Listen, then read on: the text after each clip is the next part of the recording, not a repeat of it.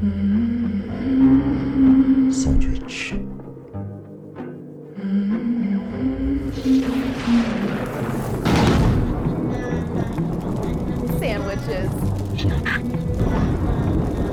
Les sorcières de George Sand.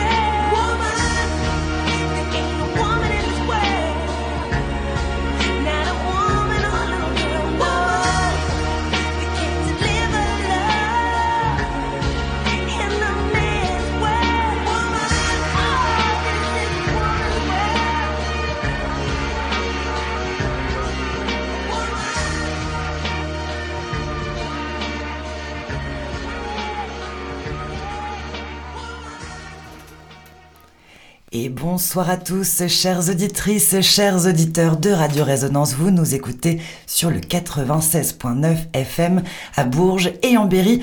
C'est la 27e édition de Sandwich. C'est tout de suite bonjour à toutes les filles dans le studio. Bonjour. bonjour. Il y a- il y a- ça crie, là, c'est content de... Parce que c'est notre grand retour. Oui. On s'était quitté au printemps dernier, ça fait si longtemps. Hein, les aléas de la vie qui font que on n'a pas pu se retrouver autour des micros et maintenant c'est reparti, c'est relancé. Sandwich, vous le retrouverez une fois par mois, le lundi soir sur Radio Résonance. Suivez bien nos réseaux sociaux, on annoncera toujours l'arrivée de, de, de votre pépite, de votre émission préférée féministe. Alors, euh, c'est donc la 27e édition et on a plein de choses euh, prévues pour ce soir. Je jubile d'avance. On va dire bonjour déjà à tout le monde. Céline, à la technique de retour sur les platines. Céline Machine. Céline aux machines. Et puis, euh, on a Clem aussi. Yes, salut. Bonsoir Clem, bienvenue, enfin de retour. Euh, et puis aussi, on a Mélanie. Oui, bonjour à tous. Mais tu n'es pas venue toute seule. eh bien en non, je suis accompagnée d'Apolline et d'Audrey au micro. Bonjour. Bonjour. Apolline et Audrey qui m'ont accompagnée avec Servan aussi, qui n'a pas pu venir, au salon du mariage de Bourges qu'on va vous Ah. présenter. euh, Alors ça, moi, j'ai quand même hâte euh, de Ah bah, découvrir les pépites. euh. donc, il me semble que donc tu as une sorte de chronique, puis aussi des micro-trottoirs, les filles. Vous avez euh, sondé un petit peu. euh, C'est ça, oui, on allait à la rencontre de, de ces personnes qui sont allées au salon du mariage de Bourges. On leur a posé plein de questions et donc euh, on va vous présenter ça tout à l'heure. Est-ce que le mariage est féministe Par exemple, c'est l'une des questions qu'on a posées. Alors c'est ce qu'on entendra donc dans la suite de cette émission. Euh, beaucoup de choses. Donc on a dit le salon du mariage évidemment. On va aussi écouter euh, une interview d'un nouvel espace à, à Bourges qui s'est euh, qui s'est ouvert. C'est un espace de coworking rue des Poulies, aux deux rue des Poulies, et il est 100% euh, réservé aux femmes. Donc j'ai été voir euh, voilà la, on va dire la patronne. C'est un peu bizarre de dire la, patronne, la doyenne euh, de ce coworking qui s'appelle Ever et on a aussi discuté avec euh, des auto-entrepreneuses présentes euh, dans les lieux. Euh, au cours de cette émission, on aura des quiz préparés par Clem. Yes, un blind test. Oui. Est-ce que vous êtes prêtes on Oui. est prêtes. Je pense qu'on a envie de jouer. Mhm. Donc euh, on fera deux temps de, de jeu et, et puis vous euh, euh, aussi de chez vous ou dans votre voiture. N'hésitez pas à participer avec nous à ces jeux. Et puis Céline va nous, nous raconter sa vie en fin d'émission. Toujours. Toujours un petit peu voilà de mettre du personnel euh, dans, sur les ondes, c'est important, surtout quand on parle des femmes. Euh, beaucoup de choses. On a aussi la chronique euh, de Luna qui est service civique à Radio Résonance. Elle n'a pas pu venir ce soir, mais elle nous a préparé une chronique sur le documentaire Riposte féministe. Et euh, c'est bien, c'est autour de cette table, il y a beaucoup de personnes qui l'ont vu également, donc on pourra en parler. Tout à fait. Et puis euh, de l'actu, de l'actu toujours dans Sandwich, et une actu qui est très très chaude, très très proche, Clem, et dont Méga tu vas nous parler tout de suite. Oui, oui. Alors, euh, bah, du coup, euh, une petite actu qui est au mois de décembre. Le samedi 3 décembre à 20h à la brasserie Boss. Il y aura le cabaret Marteau euh, du, de la compagnie Marteau de Velours, euh, dont je fais partie. euh, Oui, qui tu aura lieu. ouais. performeuse. Ouais, euh, performeuse, c'est un bien grand nom. Ce sera ma première performance. Donc euh, le voilà. stress. Sous le nom de Aksan Lova, puisque c'est Oh. mon personnage, qui est un peu mystique, je vous avouerai. Mais il y aura aussi euh, Pixie euh, Vi- euh, Vixen, il y aura Daisy Bright Pearl, Tony Les Talons, Joseph euh, Pollack, enfin plein de choses. Alors pour ceux qui connaissent pas le, Les feuillages, les ouais. feuillages, c'est de l'effeuillage oui, burlesque. pardon, oui, hein, c'est oui, des il faut le feuillages burlesques, je l'ai pas précisé du tout. Euh, alors, qu'est-ce que c'est que les feuillages burlesques? C'est vraiment... euh, on s'effeuille, c'est-à-dire qu'on s'enlève les habits, donc on pourrait presque appeler ça du striptease, en fait, c'est souvent ce qu'on dit, mais de manière artistique, on a une chorégraphie, et on... le but, c'est vraiment de reprendre confiance en soi. Sur, et en fait, il y aura plusieurs numéros de, de personnages euh, qui auront différentes choses à, à présenter. Euh, c'est donc le samedi 2 décembre à 20h à la Brasserie Boss. C'est 10 euros réservables en ligne. Vous pouvez aller sur le Facebook du Marteau de Velours. Et 8 euros en tarif réduit. Voilà. Donc euh, vous allez voir, c'est un super spectacle. On vous a préparé ça aux petits oignons. Et j'espère que vous viendrez toutes et tous. Bah Oui, oui. parce qu'on a, moi j'ai déjà assisté à quelques représentations euh, du marteau de velours. C'est toujours de qualité, c'est toujours drôle, émouvant. On est surpris beaucoup. C'est ça qui est chouette. Il y a des engagements euh, dans les scènes, dans les personnages. Et euh, je trouve que voilà, comme euh, pour ceux qui n'ont pas du tout l'idée de ce que peut être l'effeuillage burlesque, on n'est pas dans quelque chose de vulgaire. On est dans quelque chose de qui bouscule un peu, qui est mignon, qui est rigolo, qui est Oui, et Ouais, puis on, on construit le spectacle vraiment de A à Z, c'est-à-dire que c'est nous qui choisissons la chorégraphie, la manière dont on va le faire, dont on s'effeuille, parce qu'il y a beaucoup de techniques en fait d'effeuillage. Et puis, euh, et puis c'est vrai qu'on on construit aussi notre personnage puisque euh, en fait on, on vient avec euh, on vient presque nu hein, ce truc-là. Donc on construit euh, on monte euh, on monte le, le- le spectacle et on a beaucoup travaillé là-dessus. Donc vraiment on vous attend ce 2 décembre à la brasserie Boss. Il reste vraiment très peu de place. Je crois qu'il en reste une vingtaine sur les 80 qu'on a vendus déjà. Enfin ou, ou qu'on a ensemble. Euh, voilà du coup je, je vous conseille de réserver ça vite. Oui. Et en plus, chouette lieu, la brasserie Boss. bah oui Donc on salue euh, toutes les, tous les copains, les copines du marteau de velours. Et puis euh, c'est marrant parce qu'on a aussi quelqu'un ici autour de cette table qui est, on vient de l'apprendre juste avant de lancer l'antenne, qui est graphiste de la compagnie. Ouais, donc, donc Apolline euh, ouais, tu es graphiste. moi. Apolline, tu as, tu as fait, tu fais toutes les affiches en fait, Oui, tous les j'ai- flyers. J'ai fait le, le site internet, euh, les dernières affiches, le, le rebranding un peu du, du logo du, du marteau de velours. Super. Et euh, ouais, super Le- projet, le monde super petit. équipe. Ouais. Ouais, ils sont super sympas. C'est une équipe vraiment bienveillante, Ouais. euh, pleine d'énergie. Va, euh, Et mm. bravo à Pixie, ouais, Pixie qui est notre, notre super euh, maîtresse de cérémonie. Bon bah génial, on a hâte d'être là le 2 décembre à la brasserie Boss pour euh, cet effeuillage burlesque et la première performance de, de Pix, comment tu De dis? Axel Lova. Axel Lava. Axel Lova, ouais. qui veut dire sorcière en, en- en suédois. Donc je vous, am- je Oh. vous annonce le spectacle. Il y a de la sorcellerie dans l'air. Et Eh oui, les sorcières Eh, sont de retour partout. Dans l'actu, on l'annonçait tout à l'heure, euh, cinéma. Vous avez vu euh, un documentaire récemment pour la plupart d'entre vous, vous me direz qui l'a vu, moi je l'ai pas encore vu, qui s'appelle euh, Riposte féministe. Il est au cinéma de la Maison de la Culture, En- je sais pas s'il l'est encore, en tout cas il l'est passé. Pour le voir, hein, il y a toujours des solutions en ligne. Euh, Qu'est-ce qu'on peut dire de Riposte féministe? Eh ben on va écouter d'abord Luna, donc je le répète, qui est service civique euh, à Radio Résonance depuis peu et qui s'est lancée dans sa première chronique ciné. On écoute tout de suite Luna sur le, sur le 96.9 dans Sandwich. Sandwich. En effet, je suis allée à la Maison de la Culture de Bourges euh, mercredi dernier pour voir Riposte féministe. C'est un documentaire militant de Marie Pérenès et Simon Depardon. C'est pas euh, une production entièrement féminine pour le coup, qui euh, relate les luttes de jeunes femmes dans plusieurs villes de France. Nos deux fabuleux réalisateurs nous ont fait découvrir une succession d'interviews, de séances de collage et de manifestations. Et euh, je trouve que le choix des interviews traduit plutôt bien les problèmes soulevés par euh, cette, jeunesse, féministe.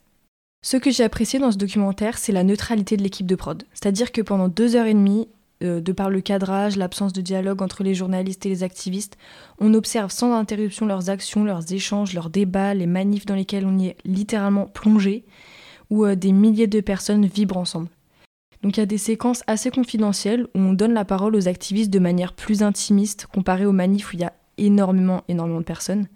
Là, elles nous donnent leur point de vue, nous expliquent leurs attentes, leurs motivations, le pourquoi du comment, et elles vont directement dans la rue pour manifester, exprimer haut et fort, notamment euh, grâce au collage. Chose qui a pas si longtemps été véritablement impensable, hein, soyons honnêtes. D'ailleurs, c'est justement très axé sur les collages féministes. C'est un moyen d'expression militant qui consiste à coller sur les murs de l'espace public des messages, des phrases, etc. On assiste à des débats au sein même des groupes de colleuses aussi, donc ça pousse à réfléchir, ça permet de voir les différents profils et les différentes motivations de tous et toutes, encore une fois. Autre chose que j'ai apprécié, c'est qu'il y a énormément de témoignages de personnes de tous les âges, de tous les genres. Il y a une réelle mixité et c'est vraiment touchant parce que si tous ces gens sont là ensemble à crier, chanter, à rendre hommage, à se soutenir, c'est parce qu'ils ont souffert ou souffrent encore des inégalités et euh, de la place de la femme et des personnes LGBTQIA+ en France. On se, rend compte que c'est partout en France. Il y a des féministes qui se battent, que ce soit en soft power ou en hard power, donc c'est à la manière douce ou à la manière forte. C'est-à-dire qu'elles mettent leur vie en danger, et je reprends ce qu'a dit une personne euh, du film, et elles le font pour les générations futures, car malheureusement, euh, on ne verra pas forcément les résultats tout de suite. Et euh, c'est beau de voir qu'à travers ce documentaire, il y a encore des personnes prêtes à sortir de leur zone de confort, à se battre pour nos enfants et nos générations futures, quoi. Donc euh, Riposte féministe donne la parole à des victimes, mais aussi aux familles des victimes. Et c'est important ça, parce que les familles non plus ne reçoivent pas forcément l'aide et le soutien euh, dont, euh, dont ils auraient besoin en fait. Au début, j'aurais aimé qu'on donne la parole à des personnes sexistes et à des antiféministes, juste pour rappeler que ça existe quand même bel et bien encore, hein, et pour entendre un avis divergent. Mais après réflexion, euh, je me suis dit que c'était peut-être justement l'objectif de Marie Pérenès et de Simon Depardon, qui voulaient donner la parole uniquement aux militantes féministes en mettant en lumière qu'elles, sans donner d'importance à ces personnes qui auraient un véritable effet euh, backlash, c'est-à-dire que ça diminuerait l'importance du combat en fait euh, féministe. J'ai lu des articles qui qualifiaient riposte féministe de reportage télé, alors que non, enfin je suis pas d'accord. S'il avait été diffusé en tant que tel sur les, sur les télévisions, ça aurait minimisé l'importance du sujet. C'est quelque chose qui mérite d'être vu sur grand écran. C'est comme ça que ça bouscule les spectateurs, que ça les immerge. Pendant une heure et demie, on rit, on pleure, on a presque la rage par moment, honnêtement. C'est un film qui fait du bien, qui donne du courage, le courage pour aller défendre nos droits et nos libertés. J'ai presque envie de dire qu'il devrait être imposé dans les écoles, ça sensibiliserait vachement, je pense. Et puis euh, finir sur cette image des militantes et de leur collage avec le nom des victimes des féminicides au-dessus, c'est vraiment touchant, c'est un bel hommage, c'est euh, une très belle façon de finir le documentaire Riposte féministe. C'est sans hésitation que je recommande d'aller en salle de cinéma pour voir Riposte féministe, que vous soyez déjà féministe, militante ou non. Le documentaire donne à voir l'envers du décor, derrière les slogans que l'on a toutes et tous pu lire à un coin de rue, euh, ou même à travers les réseaux sociaux sur des photographies. Ça fait découvrir ces femmes en pleine position de pouvoir qui prennent euh, la rue sans hommes cis et se la réapproprient sans peur et euh, librement.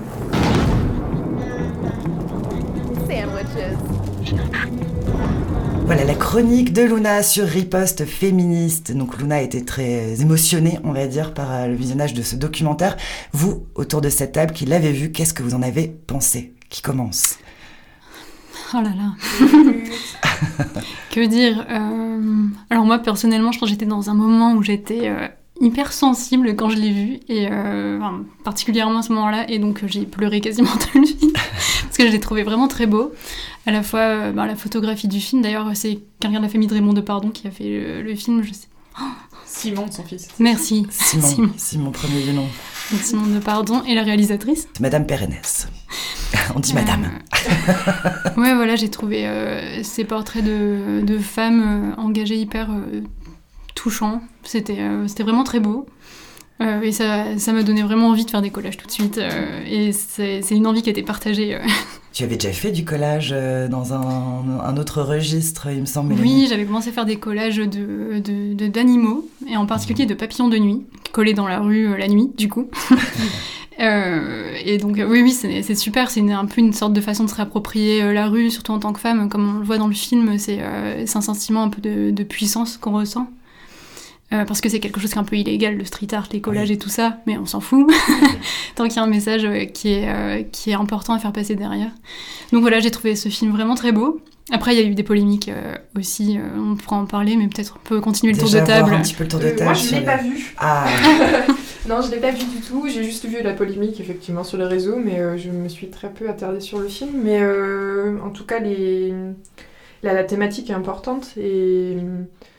Euh, je- mais on parlera peut-être des- du débat après parce Oui. que en fait c'est plus cette question-là qui m'intéresse moi. Mm. Mm, mm.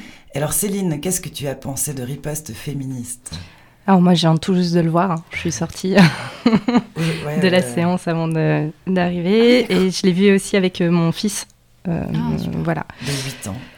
Euh, J'avoue, enfin, on en a discuté dans la voiture euh, rapidement, donc euh, ça sera sûrement ce soir, ou, enfin demain soir qu'on en, reparlera plus. Euh, euh, par contre, enfin, ce qui a été euh, hyper touchant, c'est qu'à chaque fois qu'il y avait des moments hyper durs, il me prenait la main, il me demandait si ça allait, et, et à la fin, il m'a juste dit, mais maman, tu veux qu'on aille faire pareil? Et Voilà. C'est hyper touchant. Ouais.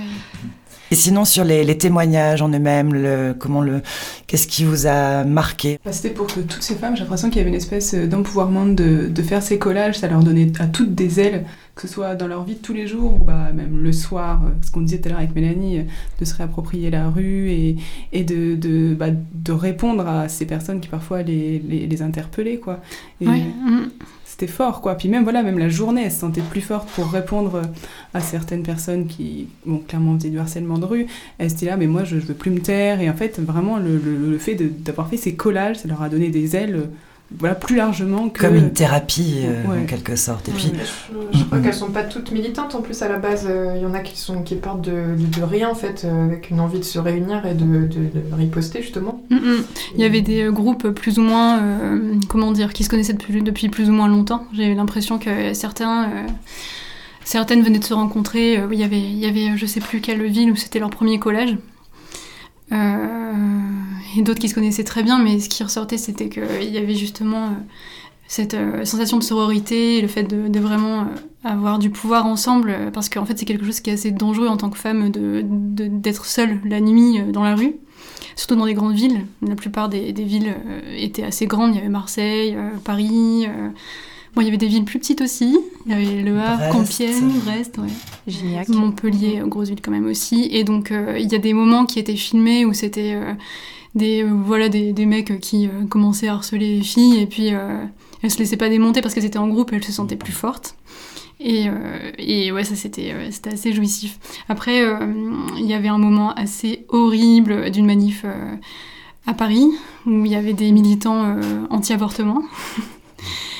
Et, euh, et donc ouais, c'était assez horrible de voir euh, la ferveur des, des militants anti-avortement euh, qui, qui résistaient devant un, un tsunami de, de femmes qui défilaient pour ben, la liberté et l'émancipation, quoi. Et ouais, c'était assez horrible jusqu'au moment où en fait elles finissent par réussir à déchirer la banderole de ces, de ces militants. Qui était un peu en mode provoque aussi. Complètement, ouais. C'était à fond euh, religion, prière à, à genoux sur le trottoir. euh, C'était, ouais, mais. Mm.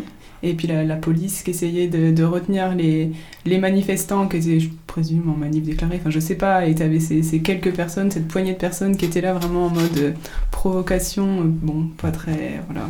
Mm, mm. Ouais, c'est c'est pas eux qui ont résisté et ça c'est cool. Et puis, la polémique. Alors, moi, je l'ai pas suivi, hein, j'étais dans ma bulle. Qu'est-ce qui s'est passé sur la polémique autour de ce documentaire? Riposte féministe, hein, donc on le rappelle. Euh, bah, bon, je sais plus qui, quelle, quelle militante a, enfin, a décidé de porter plainte contre le film, ou porter plainte ou pas, mais en tout cas à faire un peu du, du shadow ban, comme on dit. C'est-à-dire euh, mettre euh, une personne euh, dans l'ombre, puisque. euh, euh, il me semblait ce de ce qu'elle avançait, c'était qu'elle euh, elle avait été filmée contre son gré, euh, et en plus, ce qu'il qu'elle mettait en avant, c'était le fait que euh, il y avait beaucoup de, personnes qui, en fait, qui étaient à visage découvert et que ça mettait en danger en fait vis-à-vis de- des forces de l'ordre, tout- ce que ça peut, tout ce qui peut être réprimé en fait, de coller dans une voie de manière illégale quoi. Et du coup, euh, ce qu'elle disait, c'est qu'elle elle avait pas été, euh, on lui avait pas- donné son droit, enfin on lui demandait son droit de, de, de droit d'image, ouais. euh, ouais voilà c'est ça, enfin bref ce qu'elle ce qu'elle disait. Et effectivement, c'est moi la question que je me pose, c'est à partir de quand tu mets en danger des personnes quand tu les filmes? Et comment est-ce que dans un film documentaire, tu arrives justement à, à avoir. euh, euh, à, récolter une parole, mais, mais, euh, mais sans mettre en danger les personnes que tu filmes. Je trouve ça hyper, euh, hyper délicat et je comprends que ça puisse faire des polémiques. Et puis de toute façon, c'est aussi. Dire, le féminisme fait polémique sur plein de. Oui, déjà, à la base. de euh, base donc du coup en fait en soi c'est pas très euh, c'est pas très euh, exceptionnel en fait. Mais euh, mais voilà ça pose aussi les questions du droit à l'image de, de est-ce qu'on a envie d'être filmé dans une dans une révolte comme celle-ci? Est-ce que le, on a vraiment envie que le, le mouvement soit connu au point d'être filmé et de passer à Cannes? Parce que c'est ça aussi qu'elle euh, c'est-à-dire qu'en fait, euh, presque, il a leur reproché de faire un peu leur, euh, leur bise sur, euh, sur le dos des féministes, en fait, et que ça fait vendre euh, à Cannes, tu vois. Mhm. Donc euh, voilà, c'était un peu cette question-là que je trouve plutôt pertinente dans, dans l'approche. Après, euh, j'ai pas vu le film, je peux pas m'avancer, mais euh, je trouve qu'effectivement, ça, ça pose la question de- d'être filmé ou pas. Et dans les milieux féministes, c'est vrai que souvent, euh, l'image, elle est importante et, euh, et ce qu'on en fait surtout. Voilà, d'autant plus que là, actuellement, c'est quand même dans une mode... euh, Enfin voilà, on parle de féminisme à tout va. euh, Toute personne militante, euh, c'est problématique de se retrouver euh, sur grand écran peut-être. Après, euh, voilà, est-ce que ça ne met pas encore plus en lumière euh, les personnes qui veulent pas être filmées avec cet appel euh, au boycott? Je je sais pas. En tout cas, ça fait couler de l'encre. Et donc, on en parle, et quelque part, moi, je trouve que d'en parler, c'est aussi le plus important. C'est aussi tout l'intérêt de, de ces hashtags MeToo, de enfin donner la parole aux femmes qui ont beaucoup été tues. Voilà, ces dernières décennies et millénaires. Non, Alors- tu as raison. hein. Oui, oui, c'est tout simplement ça. oui. Moi, je sais que ça m'a beaucoup marqué, enfin, dans notamment une des scènes où c'est à, à Brest, où il y a une discussion entre euh, donc euh, trois colleuses et où il y en a une qui raconte son histoire et l- chez l'autre ça résonne et de se dire mais enfin putain, toi t'as as la vingtaine, euh, moi j'en ai plus et comment ça se fait que ça soit encore? Et et moi, j'ai trouvé ce passage hyper euh, fort, dans le sens où euh, ma mère, au au bout d'un moment, il ouais, faut, faut qu'on continue à nous à l'entendre, à le voir. Le combat est justifié. Bah ouais, et Mhm. il faut, il faut continuer. Après, voilà, moi j'entends très bien la, la polémique parce que c'est aussi comment, euh, en essayant de, vouloir faire peut-être une bonne action, on va se réapproprier aussi des, euh, discours, des, actes militants. euh, sous couvert de- d'essayer de leur donner la parole. Enfin voilà, c'est toujours très délicat. Là où c'est important aussi peut-être à savoir, c'est si les réalisateurs et réalisatrices ont eu conscience de ça. Et enfin, je n'ai pas suivi du tout, moi, la polémique. J'en ai entendu parler euh, en vous réentendant en parler là. Euh, mais euh, voilà, enfin, de savoir aussi si eux avaient, Cette elles, avaient mm. cette conscience-là. Bah après, moi, de ce que j'en avais vu sur les réseaux, justement, c'était aussi ça qui posait souci. A priori, c'est que la personne s'était rapprochée de la production et tout ça, et qui n'avait pas été super reçue. Mhm. Donc après, bon, c'est les réseaux, je sais pas ce qu'il en est, mais en effet, c'était... Ça faisait partie des trucs pas fous euh, en lien avec ça. C'est vrai qu'on en sait peu sur la méthode qui a été utilisée euh, par euh, les réalisatrices. Oui, puis parfois aussi il y a un réalisateur et une réalisatrice, mais il y a aussi derrière euh, toute une Mhm. machination commerciale qui va vendre le film, et, euh, et c'est peut-être pas non plus les mêmes interlocuteurs et la même façon de recevoir ou d'envisager les choses, donc il y a toujours bah, le business qui, qui, qui ressort et qui n'est pas humain. Après, on peut penser que pour euh, se rapprocher de ces personnes-là, qui sont un peu des personnes euh, de, de l'ombre, euh, parce qu'elles collent l'anime et tout ça, elles sont passées directement par des messages, les contacter via Instagram par exemple, ou tout ça. Donc euh, pourquoi l'inverse n'est pas possible Oui, oui, c'est ça en retour, quoi. pourquoi ça peut pas redescendre En tout cas, on vous invite à faire votre propre avis euh, sur cette polémique, à vous renseigner, mais surtout à aller voir Riposte féministe, ce documentaire euh, qui fait couler de l'encre et qui colle aussi euh, de l'encre sur les murs.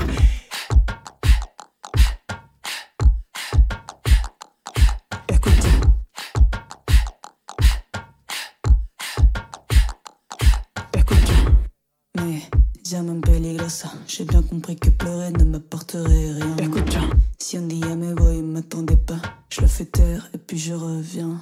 Tu finiras en tôle si t'es pas mort avant. Une vie dans un coffre, ça t'en rêvera.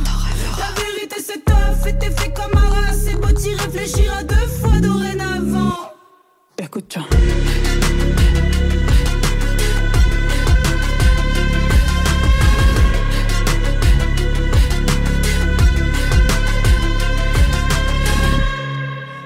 dépassé les bornes, je suis votre chai pendant que tu t'en Tu finiras en tôle si t'es pas mort avant.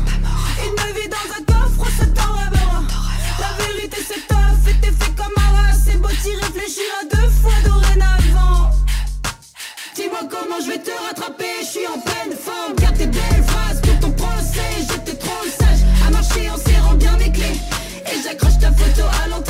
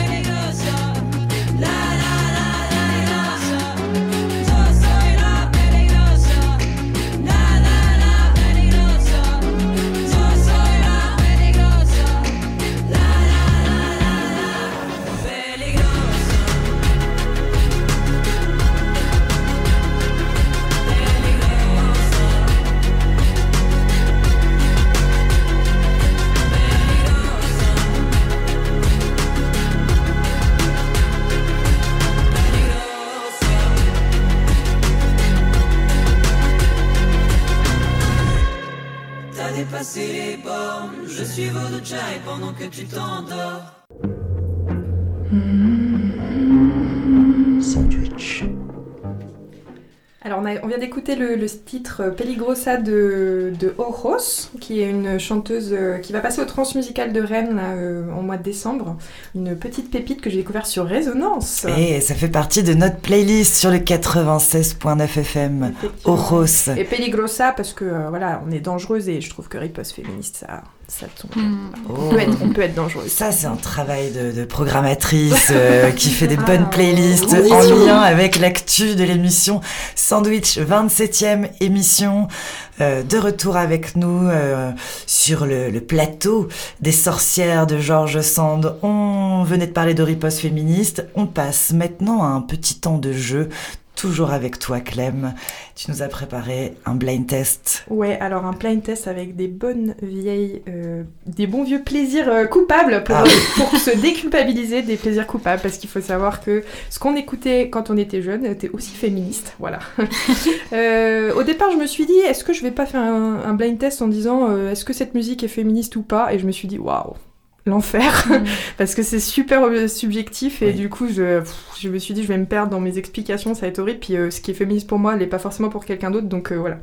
Euh, je- et puis euh, je vous dis que j'ai voulu écouter des, des musiques pas féministes, genre Max Boublil, les trucs, et là j'ai fait Ouais, non, laisse tomber, je vais pas passer de temps dessus, j'ai pas le temps, le temps c'est précieux, C'est comme on va pas écouter Booba.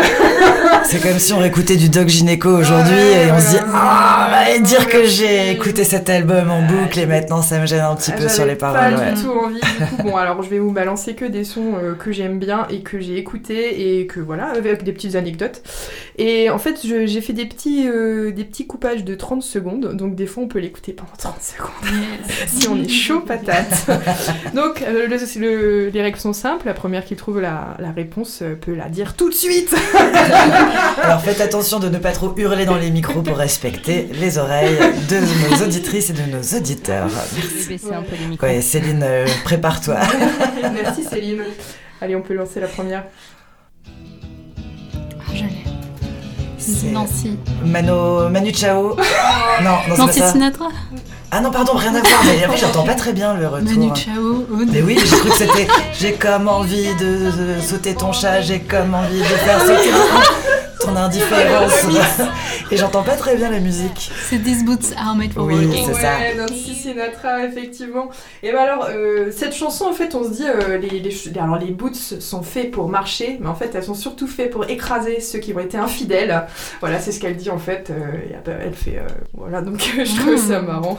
Nancy Écraser le Sinatra. patriarcat. Ouais, voilà, écraser. surtout, t'as été infidèle, je vais t'écraser la tête. C'est bon. voilà. Ah, c'est facile. C'est euh, attends, mais c'est Destiny Childs. Non, Non, c'est pas non, c'est pas TLC. non, c'est euh, TLC, TLC. Ouais. Oh là Et là. le, la- et le titre?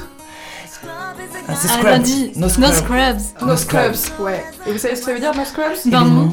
C'est un Pas as, de non macho. Ah ouais. Pas de macho ici.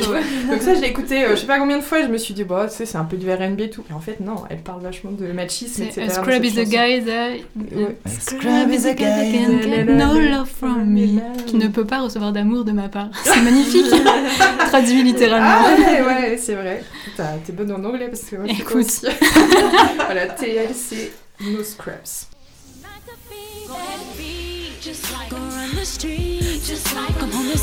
C'est pas genre Alia Non, moi je me trompe à Je chaque pas loin, pas fois. loin, pas loin. Je suis pas loin. Ah, euh, Kenny Ro- Kelly Rowland Euh, Beyoncé. Child Alors, c'est euh, Kia. Ah, Like a j'avoue. Boy. Et en fait, moi, c'était euh, vraiment la, la- le souvenir d'enfance quand j'étais petite parce que je l'écoutais et euh, je me disais, elle est, elle est dans son clip, elle est incroyable parce qu'elle est toute déguisée, enfin, elle est déguisée en homme en fait, elle est clairement un homme.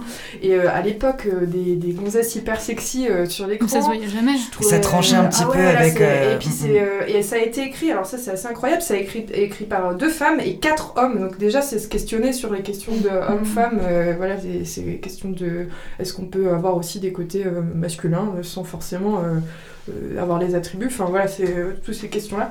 Et je voilà, j'ai trouvé ça chouette. Mm, mm. te plaindre, là tu l'as bien cherché. T'as une jupe tellement courte, même pas besoin de la soulever. Les filles comme toi, c'est dangereux. Pire que le mal incarné. Laisse-moi que l'on m'accuse de me comporter en Je l'ai pas. chimpanzé. Sauf, c'est serre les cool. dents, comme d'hab, tu te tais. C'est pas Suzanne Si, c'est Ah, Suzanne. joli, bravo. J'ai pas le titre. Il fallait le temps de la réflexion et c'est venu. Alors c'est SLT de Suzanne, un peu la nouvelle euh, génération de rappeuses, enfin rappeuse, on peut pas forcément la considérer comme rappeuse, mais au moins de, de textes euh, engagés.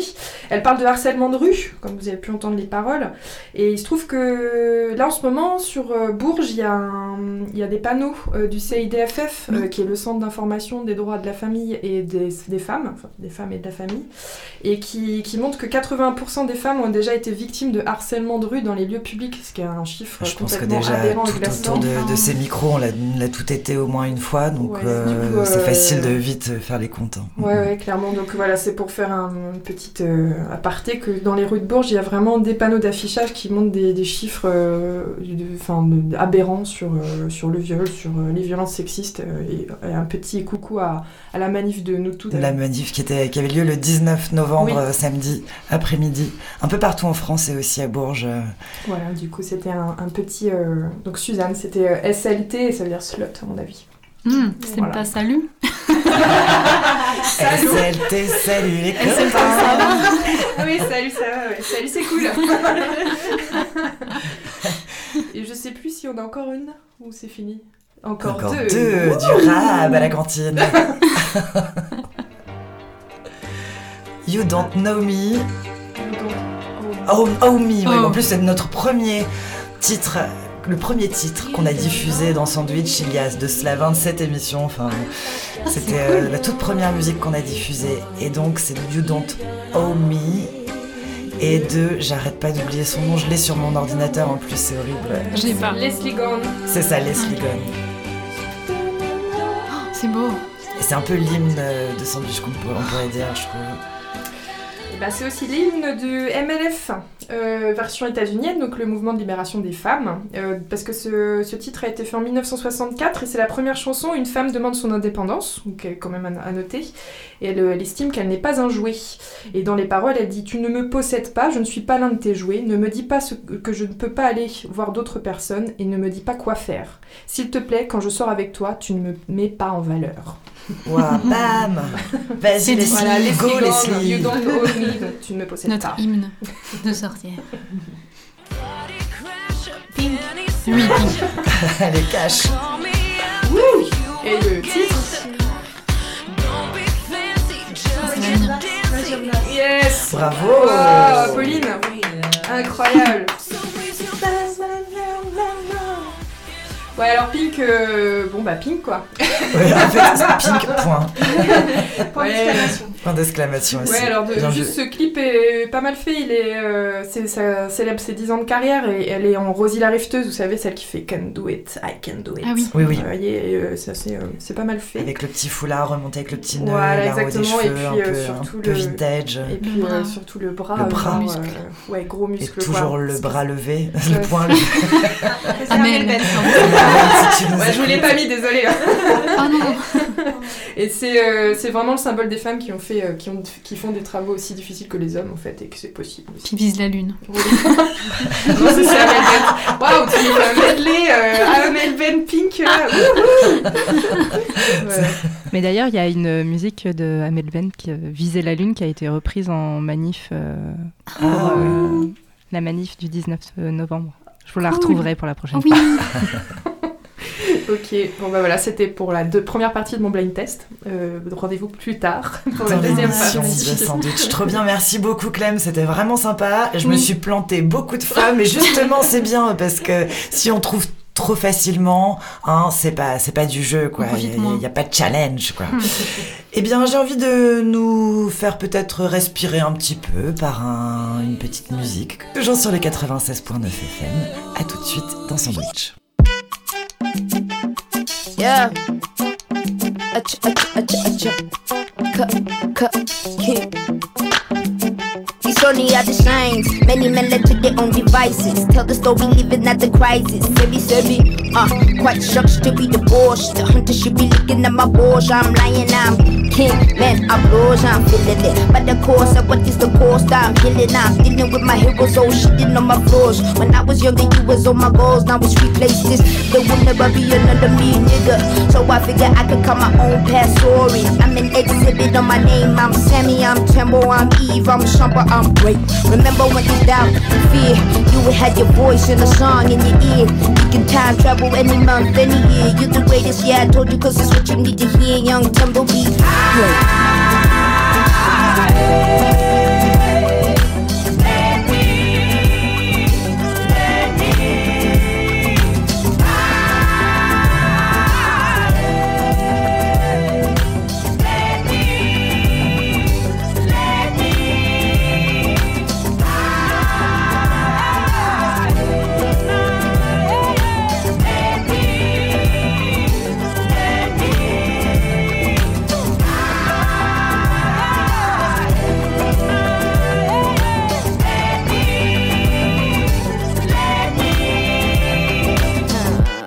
Forever, ever, and ever, ever, and ever, ever, and ever.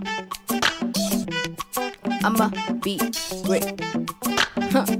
And you can never fail, where even when you fall, you prevail. And you can never lessen with the lesson. And I've been pressing, so it's not about impressing, I'm expressing. And every path I pay, still stressing. What Simon said, stay in your lane. If I stayed, I'd be playing with them little wine books, singing Tupac books, still ignoring the fact that the queen ain't boring. So that you can conquer any hill. That's how I feel, that's how I feel. My vision, I'm impeccable. Every strength gained, every stage detectable. Look into the future, full vision, no spectacle. It's legacy, it's what I see. Huh. Remember when there's doubt, fear, you would have your voice in the song in your ear. You can time travel any month, any year. You're the greatest, yeah, I told you, cause it's what you need to hear. Yeah, I'm gonna be great.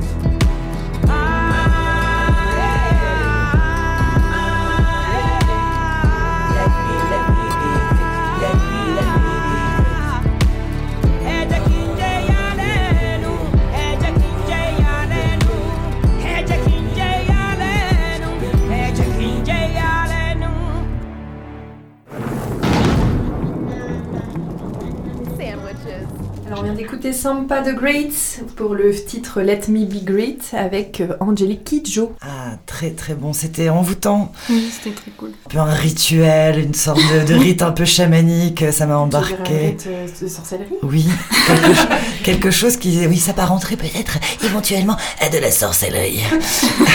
Eh bien, ça tombe bien, vous êtes dans Sandwich, les sorcières de George Sand. Nous sommes à Bourges. Il fait moche dehors, mais il fait chaud dans nos cœurs. Sur le 96.9. Ah. Et euh, ouais, on est bien, on est bien autour de cette table. Et puis, euh, bah, en plus, on est nombreuses, ce qui est chouette, et c'est notre grand retour sur les ondes. On a Clem, Mélanie, Céline, on a aussi Apolline, Audrey. et Audrey. Et on a Aude. Et oui, et moi. Ah oui, on Me, myself and I. Et là, c'est vraiment le moment que, parmi celui que j'attendais le plus dans l'émission, quand même. C'est le salon du mariage. Parce que C'est oui, vrai que ça fait un peu comme un cheveu sur la soupe dans une émission Ouais. féministe. Oh, écoute, vas-y, raconte-nous un petit peu ce qui s'est passé, Mélanie, ce projet Eh ben oui, alors moi j'étais jamais allée dans un salon du mariage, je sais pas vous. Non plus. Je savais même pas que ça existait pour te dire. Donc il y en a eu un le week-end du 12 et 13 novembre et on y allait pour euh, interroger les gens, faire des micro-trottoirs. Donc euh, je vais vous amener dans ce monde merveilleux euh, de petites fleurs, de guirlandes de lumière et de couleurs pastel. Donc au programme, euh, c'était euh, bon, il y avait beaucoup de stands de, de, de bagues, de robes de mariée, de voitures de collection pour parader, euh, voilà. Il y avait des coiffeuses, des esthéticiennes, des wedding planners en pagaille. Oui, ça, ouais. mais aussi des DJ, des photographes, des décorateurs. Et puis le climax de la journée, c'était Je vous informe que dans une heure aura lieu le défilé de robes de mariée, de costumes, mais également de composition florale. Voilà. C'est génial, elle se marre, mais rien qu'à l'écouter. Au niveau du public, euh, oui non mais je me marre parce que c'est pas mon monde, mais c'est c'est fascinant et, et Un c'était. défilé de robes de mariée et de bouquets florales. On y a assisté, hein. C'était. euh, Non, puis ouais, avec les, des costumes euh, au top, euh, les messieurs qui, qui défilaient, qui faisaient la tête et les dames qui avaient des grands sourires. Ah, le cliché. euh, C'est ça. Au niveau du public rencontré, il y avait majoritairement des, des couples hétéros assez jeunes. Euh, beaucoup de femmes seules aussi, ou accompagnées de leur famille ou d'amis, amis ES, je précise. On a aussi croisé euh, un couple qui est venu faire au hasard sa balade du dimanche. Attendez, mais juste une balade, euh, vous avez payé l'entrée quand même Oui, oui, on a quand même payé l'entrée. Mais euh, non, non, on ne savait pas quoi faire aujourd'hui, alors on a fait une balade. On est venu ici. Quelle idée Ça devrait arriver un jour. Au cas où, ça devrait arriver. voilà, on sait jamais. On si sent ça peut l'embuscade. arriver. On sent l'embuscade. Alors je vais t'emmener au parc, mon chéri. J'ai vu la lumière, je suis rentrée, puis tiens, justement, regarde la bague en bas à gauche. C'est vraiment ma préf. Hein. C'est marrant, en plus, elle est à ma taille. Clin d'œil. Voilà, donc euh, la question principale qu'on a voulu poser à toutes ces personnes qu'on a rencontrées au salon du mariage, c'est comprendre un peu pourquoi on se marie encore en 2022. Et attention, spoiler, c'est symbolique. Qu'est-ce que ça représente pour vous le mariage? Qu'est-ce qui va changer euh, entre vous? Bon, après, c'est une symbolique.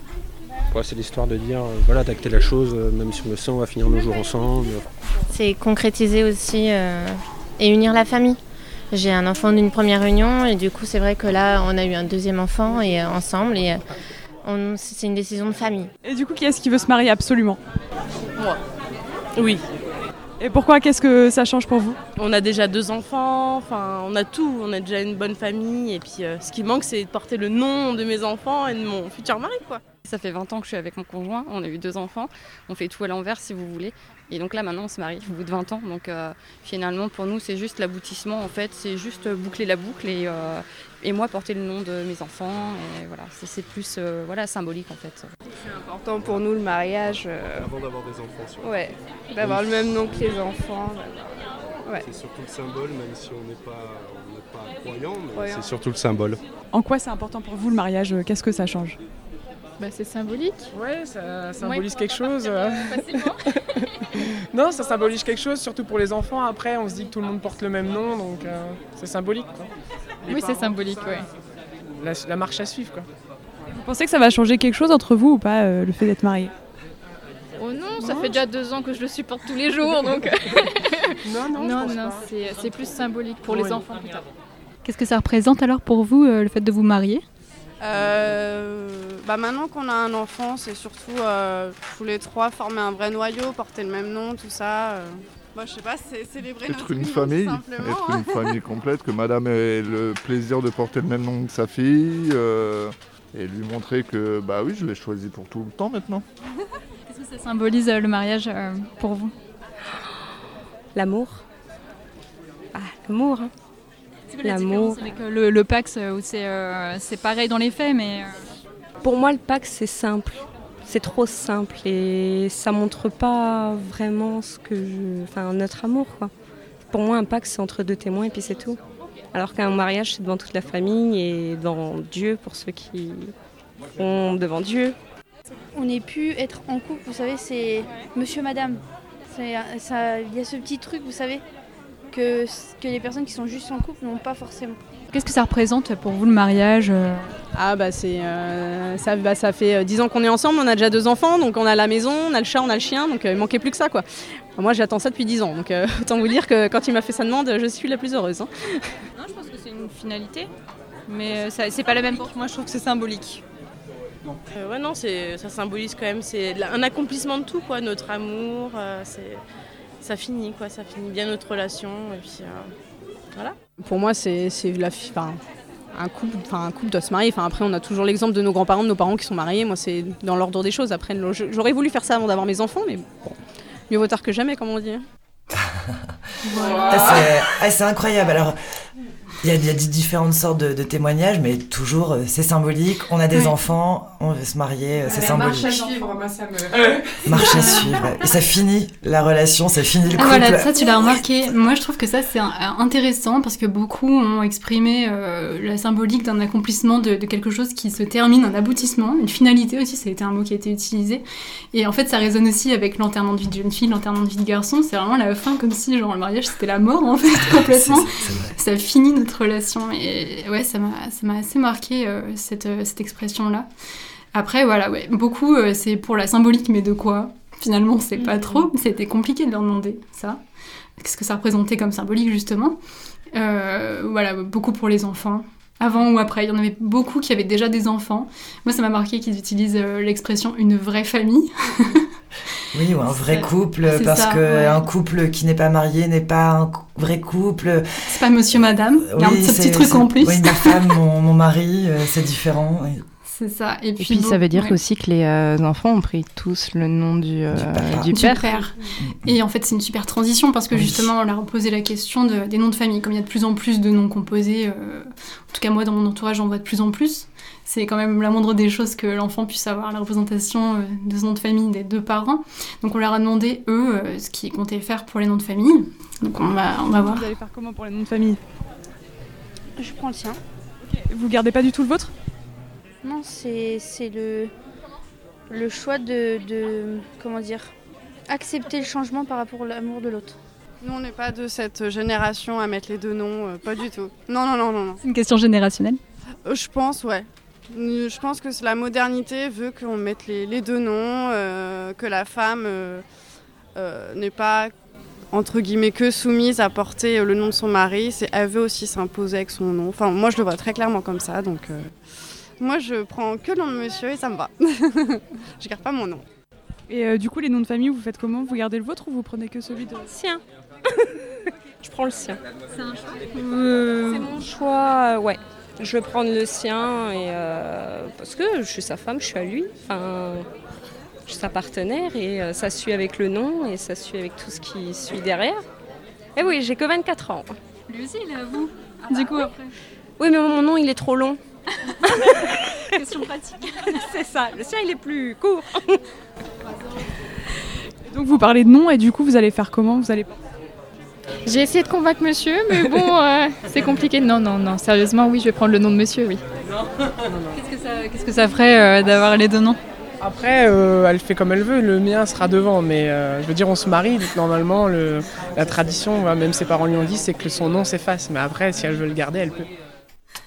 Waouh ah, Là, il y a de la pépite, mais on part quoi Moi, je pense que le dernier, il était assez Le dernier, il est. Waouh, il m'a mis une claque. C'est affreux parce ah, que. Je lui appartiens aussi euh, quand elle est. Ah, je, je, je, suis à lui. Ouais. Puis quand, quand il dit, euh, bref, elle fait ce qu'elle veut. Après, même ses parents lui ont dit, c'est c'est comme ça qu'il faut faire. Ça, c'est assez euh, affreux. Mais oui, mais c'est pas mal de rebondir là-dessus parce qu'en fait, quand tu prends ton nom, si, même si tu prends ton nom à toi, euh, c'est comme le nom de ton père. Tu vois Donc en fait, c'est une espèce de boucle qui, tu, tu sais jamais quand tu vas la casser en fait cette boucle. Exactement. Sur ces belles paroles. Heureusement qu'il n'y en a qu'un par an. Hein. Pour souffler un peu, on fait une petite pause musicale. Euh, avec grand plaisir. Et puis on revient avec encore plein de petites pépites comme ça, juste après. Ana, sí. Oye, para gozar. Dímelo, dímelo, dímelo. Ah.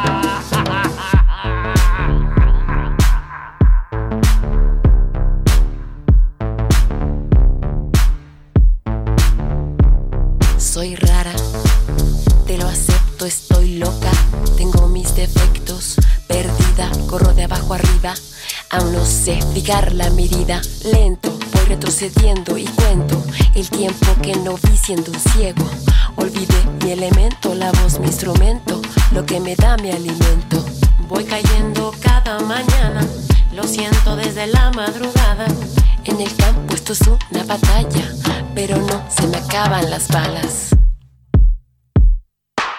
Por un segundo mis piernas reclaman el suelo que quema. Por un segundo mis piernas reclaman el suelo que quema. Por un segundo mis piernas reclaman el suelo que quema. Por un segundo mis piernas reclaman el suelo que quema.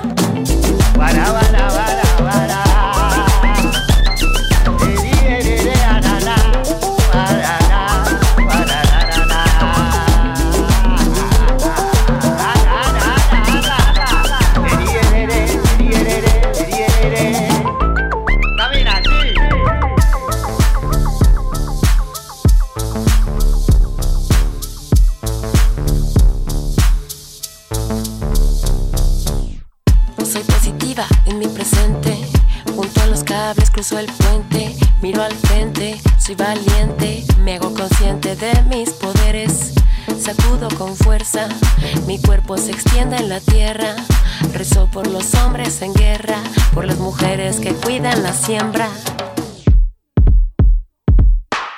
Por un segundo mis piernas reclaman el suelo que quema. Por un segundo mis piernas reclaman el suelo que quema. Por un segundo mis piernas reclaman el suelo que quema. Por un segundo mis piernas reclaman el suelo que quema. Corazón en mi sitio, darte lo que yo pueda, eso es lo que más cuenta.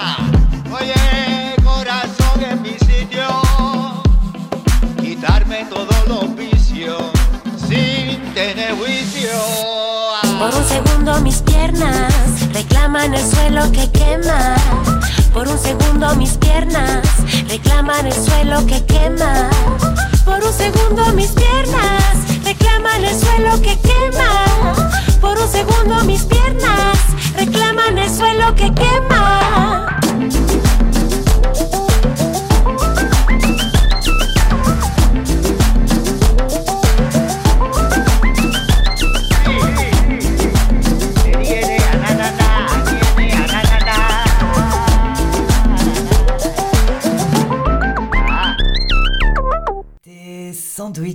sur le 96.9 Radio Résonance.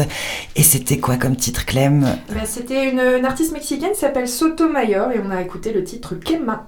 Ok, si ça vous plaît, vous chasamez et sinon vous retenez ce nom tout de suite. On était en plein salon du mariage. Et c'est reparti pour le salon Et du c'est mariage. reparti. Bon, bah, vous n'êtes pas sans savoir que le mariage, donc c'est une tradition, un événement euh, qui est très euh, codifié. Euh, historiquement, c'était un moyen pour les hommes de contrôler les femmes, en fait, et de s'assurer que euh, de, leur descendance. C'est pour ça que les femmes devaient être vierges, comme ça le marié est sûr que ses enfants sont bien de son ADN, en fait. Euh, en, fait, on retrouve encore aujourd'hui des codes très pat- patriarcaux, comme euh, la robe de mariée qui est blanche parce qu'elle représente la pureté et la virginité. Il y a aussi euh, le fait que le père de la mariée, traditionnellement, l'amène à l'hôtel à la main de son futur mari, comme transmission d'homme à homme du contrôle de cette femme qui passe directement de petite fille à épouse. Et, et donc en fait, on, on a voulu poser la question justement de, de ces symboles patriarcaux, notamment celui du père qui amène sa fille à l'hôtel, aux personnes qu'on a rencontrées, voir ce qu'elles en pensent. Qu'est-ce que vous pensez des symboles un peu euh, au mariage Par exemple, le fait que ce soit le père qui emmène la mariée à l'hôtel. euh. ridicule. C'est c'est clairement ridicule. Parce que on peut choisir quelqu'un d'autre. C'est agréable d'avoir quelqu'un avec qui on a confiance et euh, qu'on soit fier euh, d'être emmené euh, à l'église, que ce soit le papa ou la maman, l'oncle, le grand frère. Le principal, c'est la personne, euh, l'importance qu'on a avec la personne et la valeur euh, qu'elle nous apporte. Donc, euh, les traditions, c'est bien, mais parfois, il faut les briser un petit peu. Du coup, vous allez faire comment? Euh, Bon, normalement, c'est mon papa, normalement. Mais sinon, euh, oui, si tout va bien. Et, euh, sinon, mon beau-père, euh, je lui ai demandé, il se ferait un plaisir de m'emmener euh, à l'église, du coup. Non, pour moi, après, ça peut être un cousin, une cousine, un frère, une sœur. Ou ma maman, ça se trouve. euh, Enfin. Mais c'est mieux euh, un mec pour la mariée. Ouais. Je sais pas. Je vois pas une femme m'emmener. Il n'y a, plus de, on va dire, euh, d'obligation à ce que ça soit un papa. On est en 2022, bientôt 2023, donc je pense qu'on peut changer un peu les codes. Mais si le papa est là, c'est bien de lui demander quand même son avis, parce qu'il faut quand même qu'il y ait, qu'il y ait quand même, euh, on va dire, l'avis du papa en disant, bah écoutez, moi je veux accompagner ma fille, et si la mariée est d'accord, pourquoi pas, et si euh, lui il veut pas, bah pourquoi pas aussi. Alors c'est le papa qui va décider. Hein. C'est le papa qui va décider. La dernière personne qu'on entend, c'est une wedding planner qui nous a expliqué que qu'effectivement, il fallait demander l'avis du père quand même. hein. C'est important. ouais. Alors ils sont quand même assez ouverts hein, globalement à l'idée que ça puisse changer Oui. euh, cette image du père qui transmet euh, la, la petite fille euh, Oui. pour devenir épouse. Mais, Ouais, euh, mais regarde, quand elle dit, euh, quand elle dit j'aimerais bien que ça change, en fait, le premier truc qu'elle dit, c'est enfin, ce serait quand même bien que ce soit oui, mon si, père. et ouais. si tout va bien, C'est si tout va bien, euh, voilà, c'est mon père. euh, et puis Et mon beau-père. c'est mon beau-père. ouais. ma maman, si ça se trouve, mais si ça se trouve une maman, hein, et puis. Mais c'est mieux si c'est un mec. Mais c'est mieux si c'est un mec. ouais. Oui, on a voulu poser la question aussi de euh, la charge de l'organisation du mariage et vous allez voir que c'est pas très équitable. Et Est-ce qu'ils se chargent des préparatifs? C'est tous les deux ou- Ouais, c'est moi pour le moment. Pourquoi du coup Oh, c'est plus son truc. Mais du coup, c'est pas lui laisser beaucoup de travail quand même Non, elle aime bien faire ça. Vous aimez vraiment bien Oui, oui, c'est mon truc, là, l'organisation, tout ça. euh, ouais. Est-ce que c'est vous qui aviez organisé votre euh, mariage euh, C'est elle qui avait tout fait. Oui. C'était très bien, elle a tout géré parfaitement. Pourquoi c'était elle Parce qu'elle fait ça très bien. Et qu'en plus elle aime ça, donc ça tombe bien. Et il est où le futur marié? Ah, il est à la- Ou là? Non, le, monsieur. Il est à la maison avec euh, notre fils. Et euh, euh, l'organisation du mariage, ça se fait euh, vous deux euh, ça- Non, c'est- je, je lui en parle, il est d'accord pour signer les, euh, les papiers et éventuellement les, les chèques, mais euh, non, je fais. Et bah du coup, il est où le marié? C'est vous qui organisez tout Euh, oui. Principalement, ouais. Euh, monsieur travaille beaucoup, mais, euh, mais après, euh, j'ai toutes mes, ma témoin et puis mes, euh, mes demoiselles d'honneur qui, qui m'aident aussi.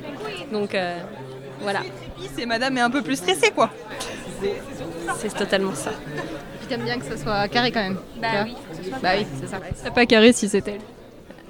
Ah, pas du tout. Ah, pas du tout, du tout, du tout, du tout. Monsieur s'occupe plus de tout ce qui est DJ, euh, boisson, et puis je vais m'occuper un peu plus de la déco. Alors oui, c'est beau, mais alors faut pas voir tout côté préparatif d'avant. hein. Ah ouais, c'est stressant, c'est euh. Et pourtant c'est que dans un an et demi, mais euh, ça m'empêche déjà de dormir à certains moments. Ah bah je, c'est-à-dire qu'en plein milieu de la nuit, je me lève et euh, je note des choses pour euh, pas oublier, parce que pour être sûr que, ça soit, que la journée soit parfaite. Hashtag charge mentale. Ah non mais c'est ça, c'est parce qu'elle aime ça, euh, elle le fait bien. C'est juste Non, une question de à deux, volonté. enfin, Normalement, t'es censé faire un événement à deux. enfin. C'est ça, c'est. Mais, mais moi, je ris jaune, hein, parce que Ah oui. je me dis, euh, en fait, euh, tu sais, je m'attendais à ce que les mentalités changent un peu, mais euh, ça, fait, Mm. euh, ça fait du mal un peu, Mm, un peu de voir ça quand même. Non, mais ok, j'aurais dû vous passer. euh, Il y, a 3-4 couples sur une vingtaine quand même. C'est c'est Oui, peu, oui, d'accord. mais 3-4 couples qui avaient une organisation vraiment. euh, qui semblait équitable. Oui. Euh, mais la majorité, c'était quand même les femmes qui organisaient tout. euh. Et ouais, le contraste entre non, mais en plus elle aime ça, elle le fait bien, et en fait, comme on voit que les femmes sont hyper stressées, c'est c'est euh, assez euh, déprimant. Euh, et donc du coup, fatalement, on en arrive à la question euh, mais que dites-vous aux personnes qui pensent que le mariage c'est pas très féministe, pas très moderne? Voici les réponses. Ils sont, ils sont relous les gens en fait. Il y a toujours eu le mariage, euh, genre ils sont pas obligés de se marier, s'ils n'ont pas envie de se marier, ils sont pas obligés de donner leur avis sur tout. euh. Pas obligé de donner son avis à chaque fois, surtout. euh, tout le monde est libre de célébrer son amour comme il le veut, quoi. En soi, le mariage et que ça les rend heureux de le faire et que voilà, enfin je vois pas où est le problème. euh. Chacun ses idées. hein. Moi personnellement, euh, j'attendais que ça. Après, s'il y en a qui veulent pas se marier, ça les regarde. hein. Bah, ils font ce qu'ils veulent, en- à vrai dire. hein. S'ils n'ont pas envie de se marier ou quoi que ce soit, euh, ça les regarde. Elles ont raison. Hein. c'est- Totalement, je suis, assez, je suis tout à fait d'accord. C'est que chacun Ça fait ce qu'il veut. Ouais, Et je- j'ai j'ai des amis féministes qui aiment le mariage, euh, oui. qui rêvent aussi de, de ce moment de, de célébrer l'amour avec tous les copains, la famille. Il y a aussi euh, cet aspect-là qui est chouette. C'est une grosse fête, c'est une fête de l'amour.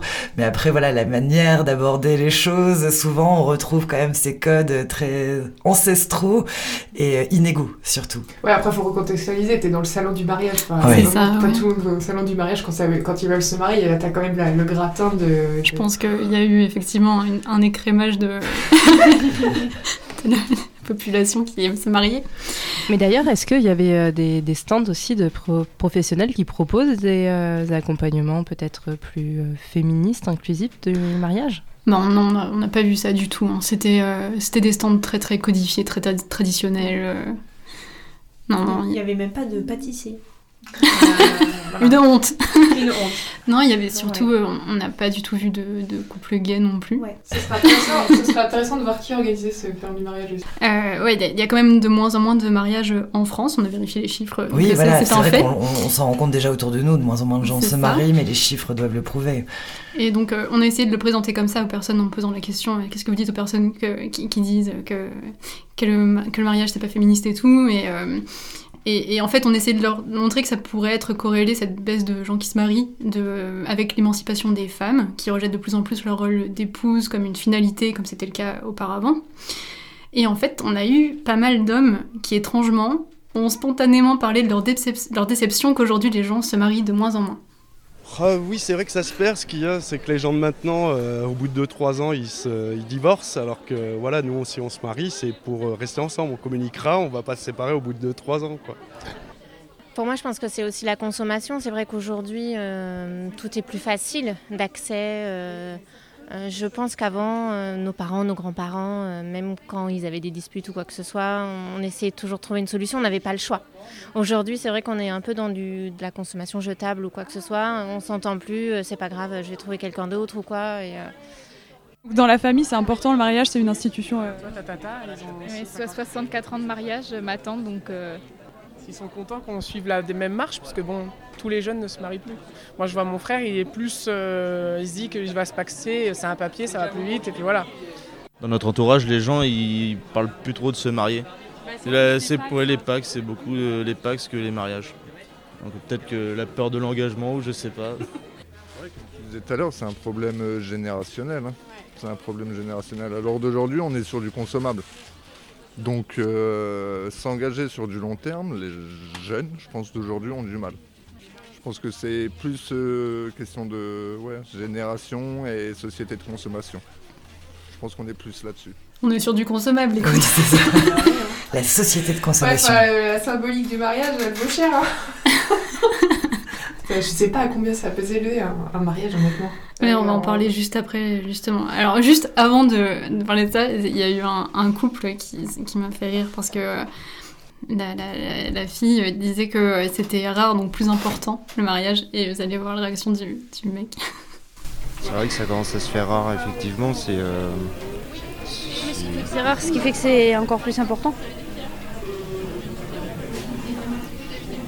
Oui.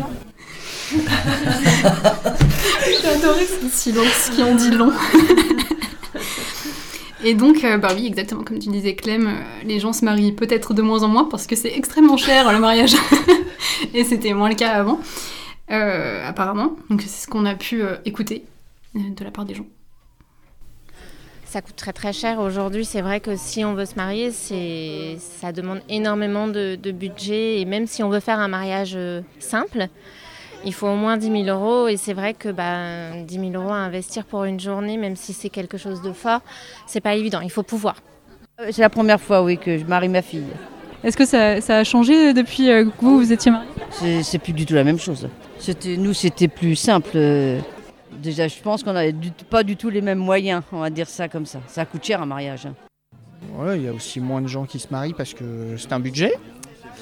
Faut, faut pouvoir se le payer maintenant euh, si vous voulez quelque chose. euh. C'est combien le budget moyen d'un mariage? Ah, Il y a tous les prix, mais aujourd'hui, euh, pour des mariages moyens, une centaine de personnes, faut compter entre 20 et 25 000 euros à peu près. Euh, effectivement, c'est un coût. C'est un budget, vraiment. C'est quoi le budget moyen d'un mariage? Je dirais euh, entre 10 et 20 000 euros. On va dire pour vraiment avoir un- une totalité, c'est ce qu'il faut, euh, c'est ce qu'il faut mettre, je pense. Et vous, euh, vous feriez quoi avec 20 000 euros? Avec 20 000 euros, ah bah je m'achèterais du matériel. Là, c'est un DJ qu'on vient d'écouter. J'allais dire, tiens donc. Voilà, donc le mariage c'est très cher et donc ça montre que c'est aussi euh, une démonstration de réussite sociale finalement. On en revient au symbole de la finalité, de la boucle bouclée, de, de, de genre on a, on a accompli ce que la société attendait de nous, mais euh, on peut se, deman- se demander du coup, et après? Après le mariage, qu'est-ce qui se passe? Et c'est le divorce.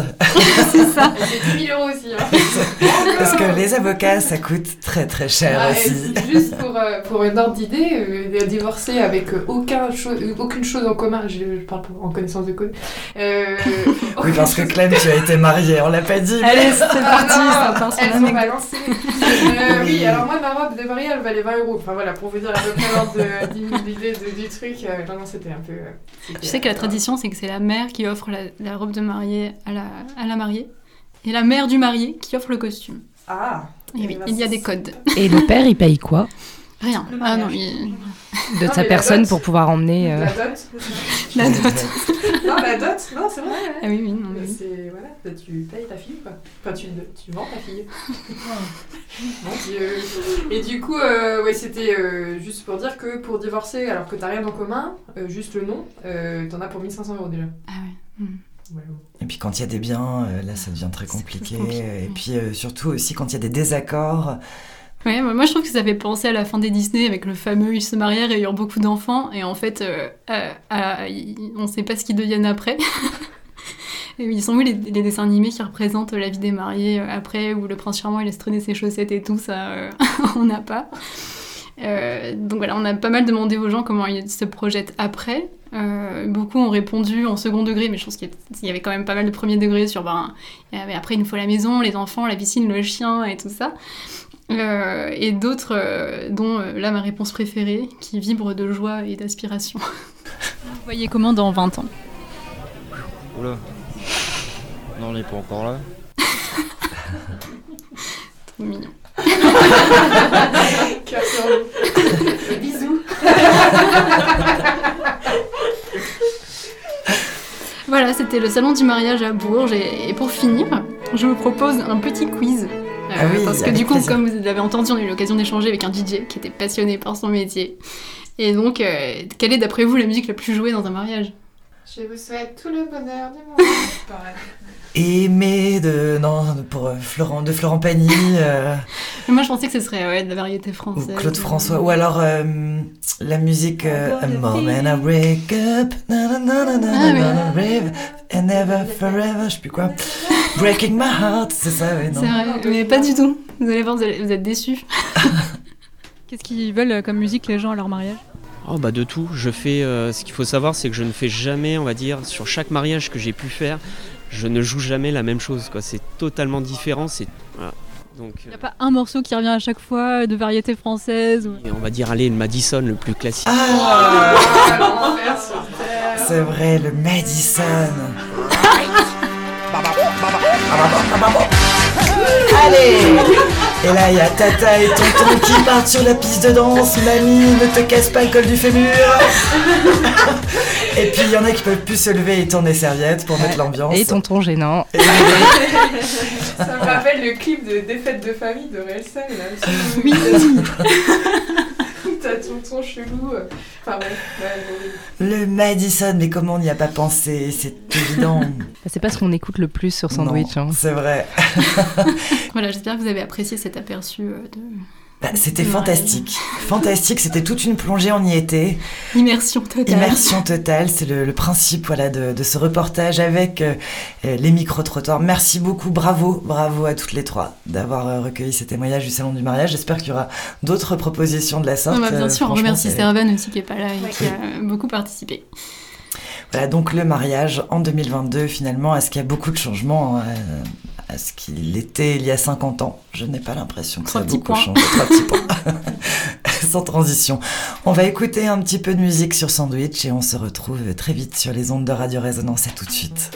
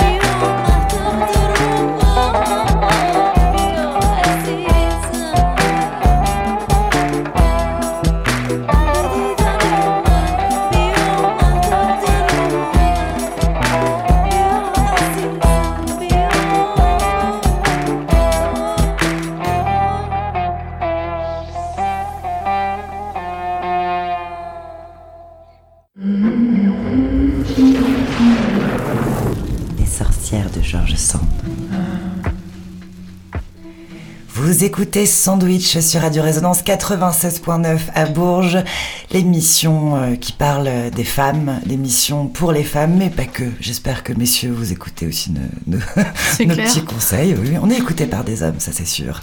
Et puis, qu'est-ce qu'on vient d'écouter, Clem? Dis-nous tout de Eh suite. ben, Liraz et Martab, c'est hum, une, une iranienne, donc euh, petite dédicace à nos sœurs iraniennes qui luttent euh, dans leur pays. Euh, voilà, c'était important de faire un, une petite euh, break, un petit break. En plus, elle dit Azizam, ça veut dire mon amour, avec le, le lien avec le mariage et tout. Oh là là, des ouais, programmatrice de choc, Clem, playlist de ouf. Après euh, le mariage, euh, nous allons passer à un tout autre sujet, un- une interview qui a été réalisée donc rue des Poulies, aux deux rue des Poulies. Euh, elle s'appelle Ever, elle est auto-entrepreneur, auto-entrepreneuse on peut dire, Euh, et puis elle a ouvert un nouvel espace de coworking qui est 100% réservé aux femmes. Le mieux, c'est d'écouter ce- cette interview, cette interview, ce petit reportage avec Ever tout de suite dans Sandwich. Salut les filles de Sandwich, je suis rue des Poulies à Bourges, vous connaissez cette rue Eh bien, il vient de s'ouvrir un tout nouvel espace, un espace de coworking exclusivement réservé aux femmes. Eh bien, c'est pour ça que je vous en parle dans l'émission. On va tout de suite découvrir ce lieu avec Ever. Bonjour Ever. Bonjour Aude. Alors, tu euh, es la propriétaire, on peut dire, euh, la doyenne, comment on a peut appeler ça, de cet espace de coworking qui s'appelle Le Studio. Le Studio. Pourquoi avoir ouvert un, un espace de coworking Aussi, pourquoi exclusivement aux femmes? Alors, euh, c'est vrai que j'ai souvent été travailler dans des coworking dans d'autres villes, hein, dans des villes qui sont un petit peu plus grandes que Bourges. Et euh, j'ai souvent aussi euh, trouvé des lieux super euh, décorés, chaleureux, qui me donnaient envie d'y aller et de revenir surtout. Euh, après plusieurs mois de, on va dire, de, no- d'activité nomade, puisque j'ai été freelance euh, en nomade, j'ai fait un road trip en camping-car. Je suis revenue dans la région de Bourges et je n'ai pas trouvé en fait ces, ce- ces lieux de coworking que j'avais pu trouver avant. Et c'est en trouvant ce local et ce bureau qui de base devait être euh, uniquement mon bureau. D'accord, c'était à la base un projet de, de bureau personnel. Voilà, j'ai eu l'idée en fait de créer cet espace et de pouvoir le partager avec euh, d'autres entrepreneuses et d'autres freelance qui sont, euh, qui étaient euh, ou qui sont encore dans mon cas. Mais C'est super en fait. Moi je, je pensais vraiment que les lieux, on est un peu enrhumé, hein, on s'excuse les filles. C'est le mois de novembre. Euh, moi je pensais vraiment voilà que c'était euh, chercher un local pour créer un espace de coworking et pas du tout. Un- l'idée n'était ouais. pas du tout euh, là euh, quand j'ai trouvé le local. C'était vraiment le bureau pour mon activité. Je voulais me développer de base sur une agence web, mais euh, voilà, je, suis bien avec ma liberté, on va dire. Et euh, c'est en le visitant que j'ai eu vraiment cette idée-là de, le mettre à disposition, donc soit en espace de travail, soit en privatisation pour des personnes qui se lancent et qui ont besoin de, tester l'activité ou de recevoir euh, la clientèle sur un lieu défini, pas à leur domicile ou arrêter de faire les, allers-retours sur le domicile. Et alors peut-être que ça fait sens euh, après que tu te sois dit tiens je vais le réserver exclusivement aux femmes parce que euh, peut-être que tu t'es dit tiens j'ai envie de travailler avec euh, peut-être des consoeurs auto-entrepreneuses. Ouais. C'est ça, comme- c'est comme ça que ça s'est passé. Sur ce, sur ce projet-là, oui. Après, sur mon activité principale qui est le web design, euh, je travaille déjà exclusivement qu'avec des femmes. Ah, c'est intéressant. De, en fait, de Mm, mm. fil en aiguille, ça s'est construit comme ça au niveau de, de ma clientèle. Et euh, c'était logique pour moi de mettre en avant ce 100% féminin. Alors, je ne défends aucune cause. Hein, c'est pas, ce n'est pas interdit aux hommes parce que ça pourrait. Oui, on parle pas de misandrie, Non. on parle juste de quelque chose entre femmes. euh, Voilà. Voilà. Après, c'était vraiment de mettre en avant euh, l'entrepreneuriat féminin et de pouvoir toutes s'entraider, parce que c'est quand on se lance, souvent, on est un peu perdu euh, dans ce milieu-là. Donc, euh, de par mon, mon expérience et mes connaissances dans l'entrepreneuriat, j'aurais aussi, enfin, je souhaite aussi mettre en avant ce, voilà, ce- cette aide-là, ce- ces conseils, et puis créer tout un réseau de femmes autour de ça. euh, Idée de partage, de rencontre, d'entraide. Oui. Euh, ça, c'est intéressant. Euh, toi, tu parles de, de ton expérience. Tu as déjà quelques années d'indépendante derrière peu, toi. ouais. Voilà un petit peu. Qu'est-ce que tu fais? Explique-nous. Alors, je suis issue du commerce. J'ai fait mes études en commerce et j'ai travaillé très longtemps dans le milieu du prêt-à-porter. Euh, j'ai eu ma dernière, ma dernière activité salariée en 2018. Ça va, ça va. J'attendais entre-temps- 2000. non, c'est bon, 2018. 2018. J'ai, euh, entre-temps, j'ai euh, ouvert ma première auto-entreprise en 2016. Donc j'avais ces deux casquettes de salariée et d'entrepreneuse.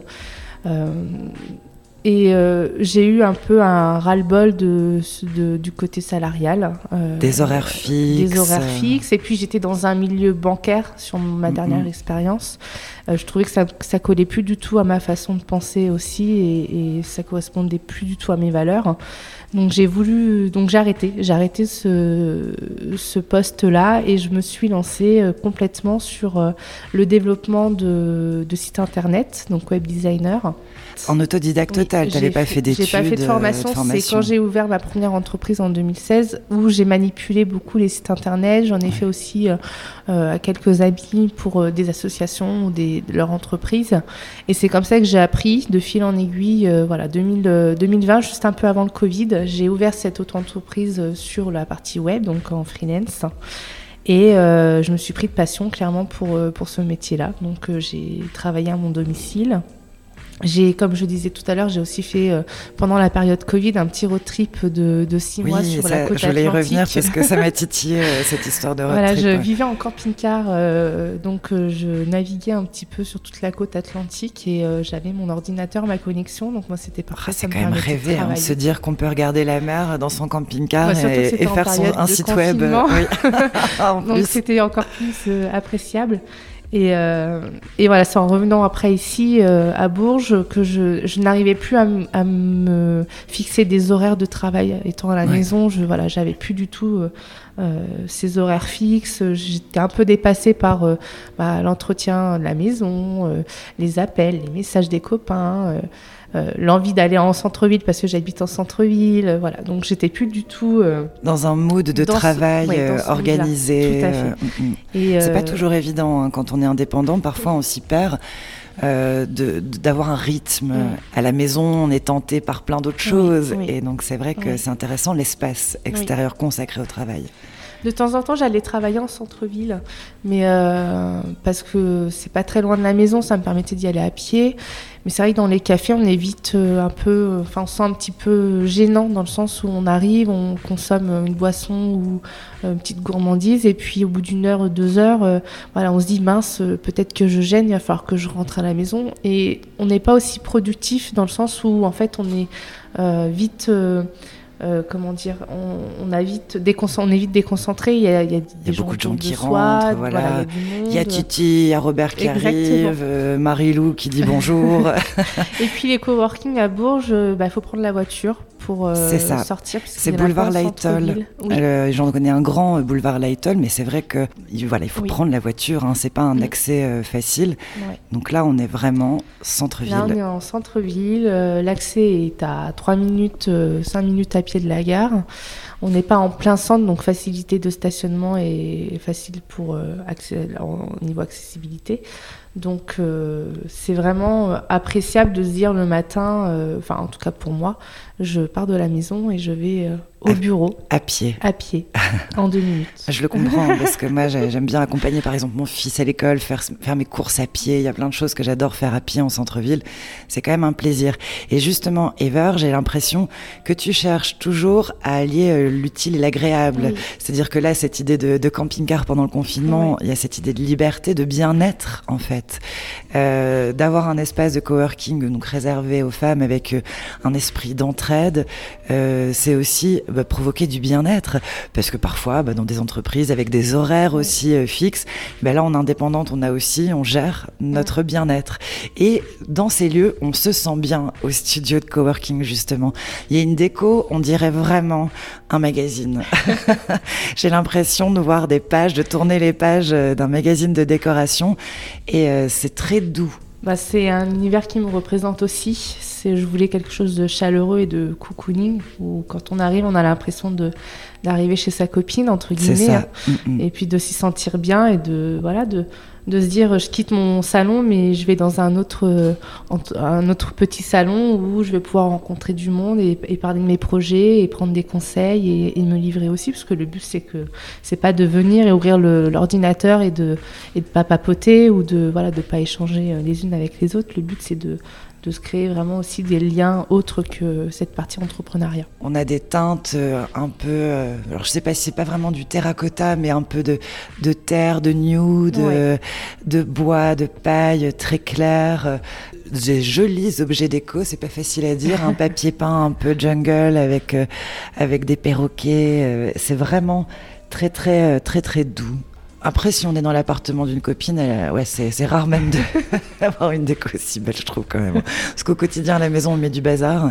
Oui. Et ici, ça reste un reste peu, un peu euh, organisé, immaculé. Et justement, je trouve que on dit toujours qu'on a besoin d'avoir des espaces de bureau rangés, que chez soi, il faut que ce soit rangé pour euh, avoir l'esprit libre et puis travailler correctement. Et là, vraiment, on a ce sentiment-là. C'est serein pour euh, vraiment poser son ordi. C'était le but qui était recherché. Oui, voilà. Boire un thé de chai, discuter avec une fait. copine, demander deux, trois conseils, se plaindre après un coup de fil qui s'est mal passé, ça peut faire du bien aussi. Oui. Parce que l'isolement, on en parle aussi en, en tant qu'indépendant, en tant qu'entrepreneur et particulièrement entrepreneuse, c'est quelque chose aussi qui nous touche. Euh, travailler à la maison ou dans ce café, être constamment seul, quasiment à pas voir de gens parfois hein, la journée. euh, c'est pas toujours facile, Oui, on, moi, je, on me perd suis du lien. des journées entières, à- enfin parfois, à pas forcément sortir plus que 5 minutes euh, en extérieur. J'étais euh, du matin au soir à la maison, il fallait que je sorte un petit peu la journée pour décompresser, mais là c'est différent. On, voilà, on sort le matin, on fait une journée classique, entre guillemets, un peu comme, comme tout le monde. On se lève pour aller travailler et une fois que les horaires sont passés, on rentre à la maison. Donc on, ça, on laisse le on travail ferme de une côté. porte, on en ouvre une autre, mais c'est la maison, voilà. J'étais vite pris aussi par le fait d'être à la maison et d'avoir tout à portée de main. Euh, Dès que j'avais des demandes de clients ou autres, euh, que ce soit un dimanche euh, Oui, matin, alors ça un aussi, dimanche savoir s'arrêter de travailler, J'étais tout, ouais, Mm, mm. tout le temps avec l'ordinateur, tout le temps à répondre. Et j'arrivais pas forcément à, à me libérer l'esprit. J'étais tout le temps, voilà, j'avais tout le temps quelque chose en tête à, faire ou me dire il faut absolument y aller. Voilà. Donc euh, là, c'est, je, je me libère, euh, oui, un peu plus l'esprit, c'est vrai.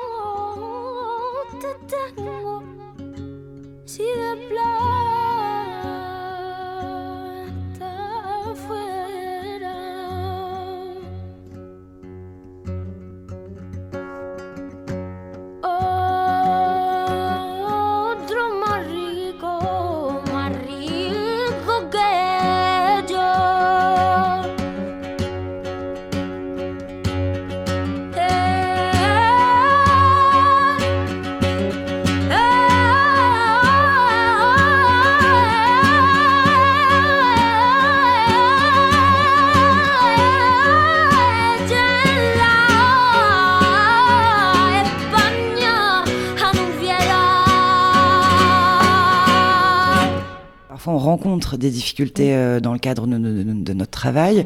Ça fait du bien aussi de pouvoir partager ou de recevoir des conseils. Alors, il y a cette vieille phrase de ma grand-mère, un peu kitsch, qui dit toujours Alors, seul, on va plus vite, mais ensemble, on va plus loin. Parfois, par exemple, on va faire un montage, euh, réaliser un site web, euh, voilà, faire des créations. Et on est euh, la tête dedans, et ça fait du bien d'avoir des, des points de vue. Quand on est dans un bureau, on a souvent des collègues, on leur montre, ou un patron qui nous dit oui, non, euh, mais plutôt aussi du un rouge. de reconnaissance, je pense, C'est ça. La reconnaissance, des avis, des conseils, euh, ça on l'a pas quand on est tout seul. Non, on n'a pas du tout. Et euh, malgré le fait qu'on peut s'entourer de personnes, euh, par exemple dans mon cas où j'ai beaucoup euh, de sous-traitance euh, sur d'autres postes, tout ce qui est graphisme ou autre, ça permet de déléguer un petit peu les tâches et d'avoir aussi des avis différents. Mais ça reste du virtuel parce que c'est des personnes qui sont à distance aussi. Donc là, le fait de de- d'avoir une personne physique en face de soi, qui est du même milieu ou pas du tout, euh, ça permet voilà, d'avoir euh, le ressenti et de... Je pense que ça nous valorise un petit peu aussi euh, dans, dans ce qu'on fait, dans nos projets et dans nos, dans nos envies. Et puis moi je pense par exemple en tant que femme, il y a souvent beaucoup, on s'occupe beaucoup des enfants en fait. Même si aujourd'hui les papas sont très investis, que c'est une bonne chose, c'est pas encore dans les chiffres quelque chose de global.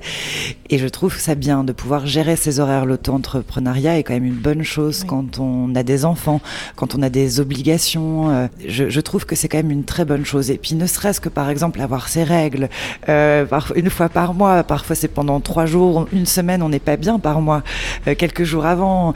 Et, et- et en fait de pouvoir gérer son temps, d'être dans un confort. Et en fait on est beaucoup plus productive. On est plus productif. Il y a des journées où on a envie de rester sur le canapé devant euh, des séries télé avec le chocolat chaud et le pilou, ça c'est vrai. Mais euh, c'est pas parce que cette journée-là on l'a pas, on n'a pas travaillé qu'on va pas euh, rattraper notre retard sur d'autres journées. La- la liberté qu'on a, c'est de, de gérer nos propres horaires, mais c'est pas pour autant qu'on fait qu'on travaille pas, on va Oui, dire. c'est- juste Parce aménager peut être du- une idée, euh, voilà. du temps de travail euh, efficace ouais, et être bien Mm. dans la réalisation de ces projets. On essaye toujours aujourd'hui, je vois les managers qui essayent de dire bon alors aujourd'hui il faut du bien-être dans l'entreprise parce que comme ça les, les employés sont plus productifs. On réfléchit aussi à faire des semaines de 4 jours euh, Mm. pour que justement il y ait plus de temps de repos et que les gens aient le temps de voilà se rafraîchir un peu, se ressourcer. des entreprises Exactement. comme ça où ils gèrent leurs propres horaires, mais tant que le travail est fait, voilà, c'est eux qui gèrent euh, eux-mêmes. Je pense que c'est plus productif dans, dans, des entreprises où il y a des salariés. Je pense que c'est pareil dans, dans l'entrepreneuriat, qu'on soit indépendant. euh, voilà, on, on va gérer, on sait ce qu'on a à faire. euh, on, on connaît notre, notre petite liste à cocher tous les jours et euh, on peut le faire en une heure, deux heures par jour ou on peut se faire des journées de 10 heures, 12 heures. Oui, parce que j'allais Voilà. dire, on peut aménager du temps de travail un peu plus tranquille si on en a besoin, mais aussi euh, souvent on se surcharge. Oui. Parce que ce ce que tu disais Oui. tout à l'heure, avec l'ordi à la maison le dimanche, on peut répondre Ah, à un mail ou faire des c'est vrai recherches. que les, les heures passent vite. Euh, moi, je, voilà, euh, des fois, je me mets euh, sur le PC et je, je relève la tête. Il y a 4 heures qui sont passées, je les ai pas vues passer. Donc c'est vrai que le temps file un peu plus rapidement. Et puis cette idée de toujours devoir démarcher aussi des nouveaux clients. Euh, parfois, quand on est salarié, on nous, hop, on Oui. nous donne clé en main un travail à faire, euh, le rendu à telle date. Et là, il y a vraiment cette idée, bah, si on va pas démarcher, si on sort pas de notre coquille, il n'y a pas de travail. Non, et donc, c'est aussi un peu effrayant. Il y a ce grand saut quotidien. Et c'est vrai que de pouvoir être un peu euh, soutenu aussi moralement en rencontrant du monde, ça peut booster, je pense. euh, Après, le, je sais le pas. but du studio, c'est de, voilà, de pouvoir euh, euh, faire rencontrer euh, des personnes du même domaine d'activité ou pas du tout, mais qui peuvent être complémentaires, les deux. Mm, mm. Il y a Et, peut-être euh, des permettre projets, des partenariats, qui peuvent voilà, se créer, à travers ça, mm, permettre mm. des partenariats. Le, je pense que dans l'avenir, je vais pouvoir développer des, des petits déjeuners ou des after-work pour justement les réunir, qu'elles fassent connaissance et justement créer ces, ces partenariats-là entre elles. Là, ça commence, c'est tout nouveau, hein, ce Oui. projet de, de studio. Est-ce que tu as déjà des, des entrepreneuses qui, qui apprécient le lieu, qui... euh, J'ai eu beaucoup de visites, euh, donc je suis ouverte depuis le 7 novembre. Euh, j'ai réalisé une très belle journée le samedi qui était juste avant l'ouverture, donc le samedi 5 novembre. J'ai j'ai réalisé une très belle journée porte ouverte et le soir une soirée d'inauguration, puisque j'avais fait une, une collecte en ligne sur euh, KissKissBankBank pour euh, euh, voilà, me permettre de, de pas de financer parce que tout était déjà financé, mais de, de pouvoir améliorer en fait cet espace. Et donc j'ai réuni toutes les entrepreneuses ce samedi soir et j'ai eu vraiment que des retours positifs où euh, voilà euh, tout ce que j'avais en tête et tout ce que je voulais refléter à travers ce studio, euh, j'ai entendu euh, les mots de, de ces entrepreneuses. Et euh, j'ai eu beaucoup de visites du coup sur la semaine qui suivait, euh, donc pour venir visiter, puisque je propose la privatisation du lieu aussi. Et du coup, il y a beaucoup de- d'entrepreneuses qui a déjà réservé sur euh, novembre, décembre et janvier des dates de privatisation pour leur activité. Ça peut être, par exemple, organiser des ateliers, euh, vendre aussi euh, ses produits en vitrine, Oui. parce qu'il y a une vitrine aussi sur la rue. Donc, c'est vrai qu'on peut imaginer moduler aussi cet espace, le privatiser, organiser des rencontres. Il y a beaucoup de choses à faire sur, L'espace est le totalement studio. modulable. C'est-à-dire qu'à partir du moment où, où c'est privatisé, alors ça peut être tout corps de métier, hein, ça peut être euh, des entrepreneurs sur euh, le bien-être, de la beauté, euh, praticiennes pour faire des ateliers, des, des ventes à domicile, des VDI, des choses comme ça. Euh, des recruteuses, par exemple, aussi pour organiser des réunions de recrutement. Et l'espace est complètement modulable, c'est-à-dire que là, il est présenté euh, pour euh, la partie open space euh, pour venir travailler, donc il, est présenté ainsi, mais on peut totalement voilà, le moduler comme on souhaite. Il y a même une table de massage. il y a même une table de massage. Ça, quand même, c'est cool. Pas besoin voilà, de, de se déplacer avec la, la table, juste le petit matériel, et ça permet voilà, de mettre à disposition aussi cet outil-là. Je ne propose pas les massages par contre. hein. Non, Moi, je ne fais oui. pas de massage. C'est ça, mais par contre, quelqu'un, une, une masseuse, euh, peut Oui. venir. Ouais, euh, les praticiennes voilà, qui, Ouais. qui proposent euh, les massages ou même euh, tout ce qui va être beauté du visage, Oui. sourcils, cils, lèvres, etc. en, en- en maquillage permanent ou semi-permanent. Elles ont voilà, le, la table à leur disposition pour exercer directement et recevoir la clientèle. Pas mal. Tu penses, On à, pense tout. à tout. Ever, ouais. c'est exactement ce que j'allais dire. Ever, je te remercie beaucoup d'avoir répondu euh, aux questions de Sandwich. Et donc, je vous invite, les filles et chères auditrices, à venir euh, pousser la porte du studio. On est exactement au numéro combien, rue des Poulies. Au numéro 2, c'est tout au début de la rue des Poulies. Quand vous arrivez de l'hypercentre, là, hop, rue des Poulies, on y est. Et vous allez rentrer dans un monde tout doux, tout cocooning. Et puis, euh, découvrir le joli sourire d'Ever, qui va vous accueillir avec toute bienveillance. Et, euh, et c'est très sympa. Merci beaucoup. Merci à toi. Et puis, ben, on suivra le projet de près. Peut-être que même on pourra s'organiser une soirée sandwich Eh ici oui. entre filles. Moi, ça me ferait bien plaisir. Eh bien, avec grand plaisir, je vous accueille. Merci, Ever. When my phone dies, my eyes don't know where to look. So I stare up at the wall straight past the books. And imagine you are near till my vision's blurred with tears. When my phone dies, my eyes don't know where to look. When my phone dies, my eyes turn into a thread. And they lace through empty space across this bed. Where I picture that our skin can still be interwoven. When my phone dies, my eyes turn into a thread. But if I wrote you a letter, sent it across the ocean. If I told you I love you with a paper and a pen, would it feel more real than this neon blue message? When my phone dies and I'm on my own again.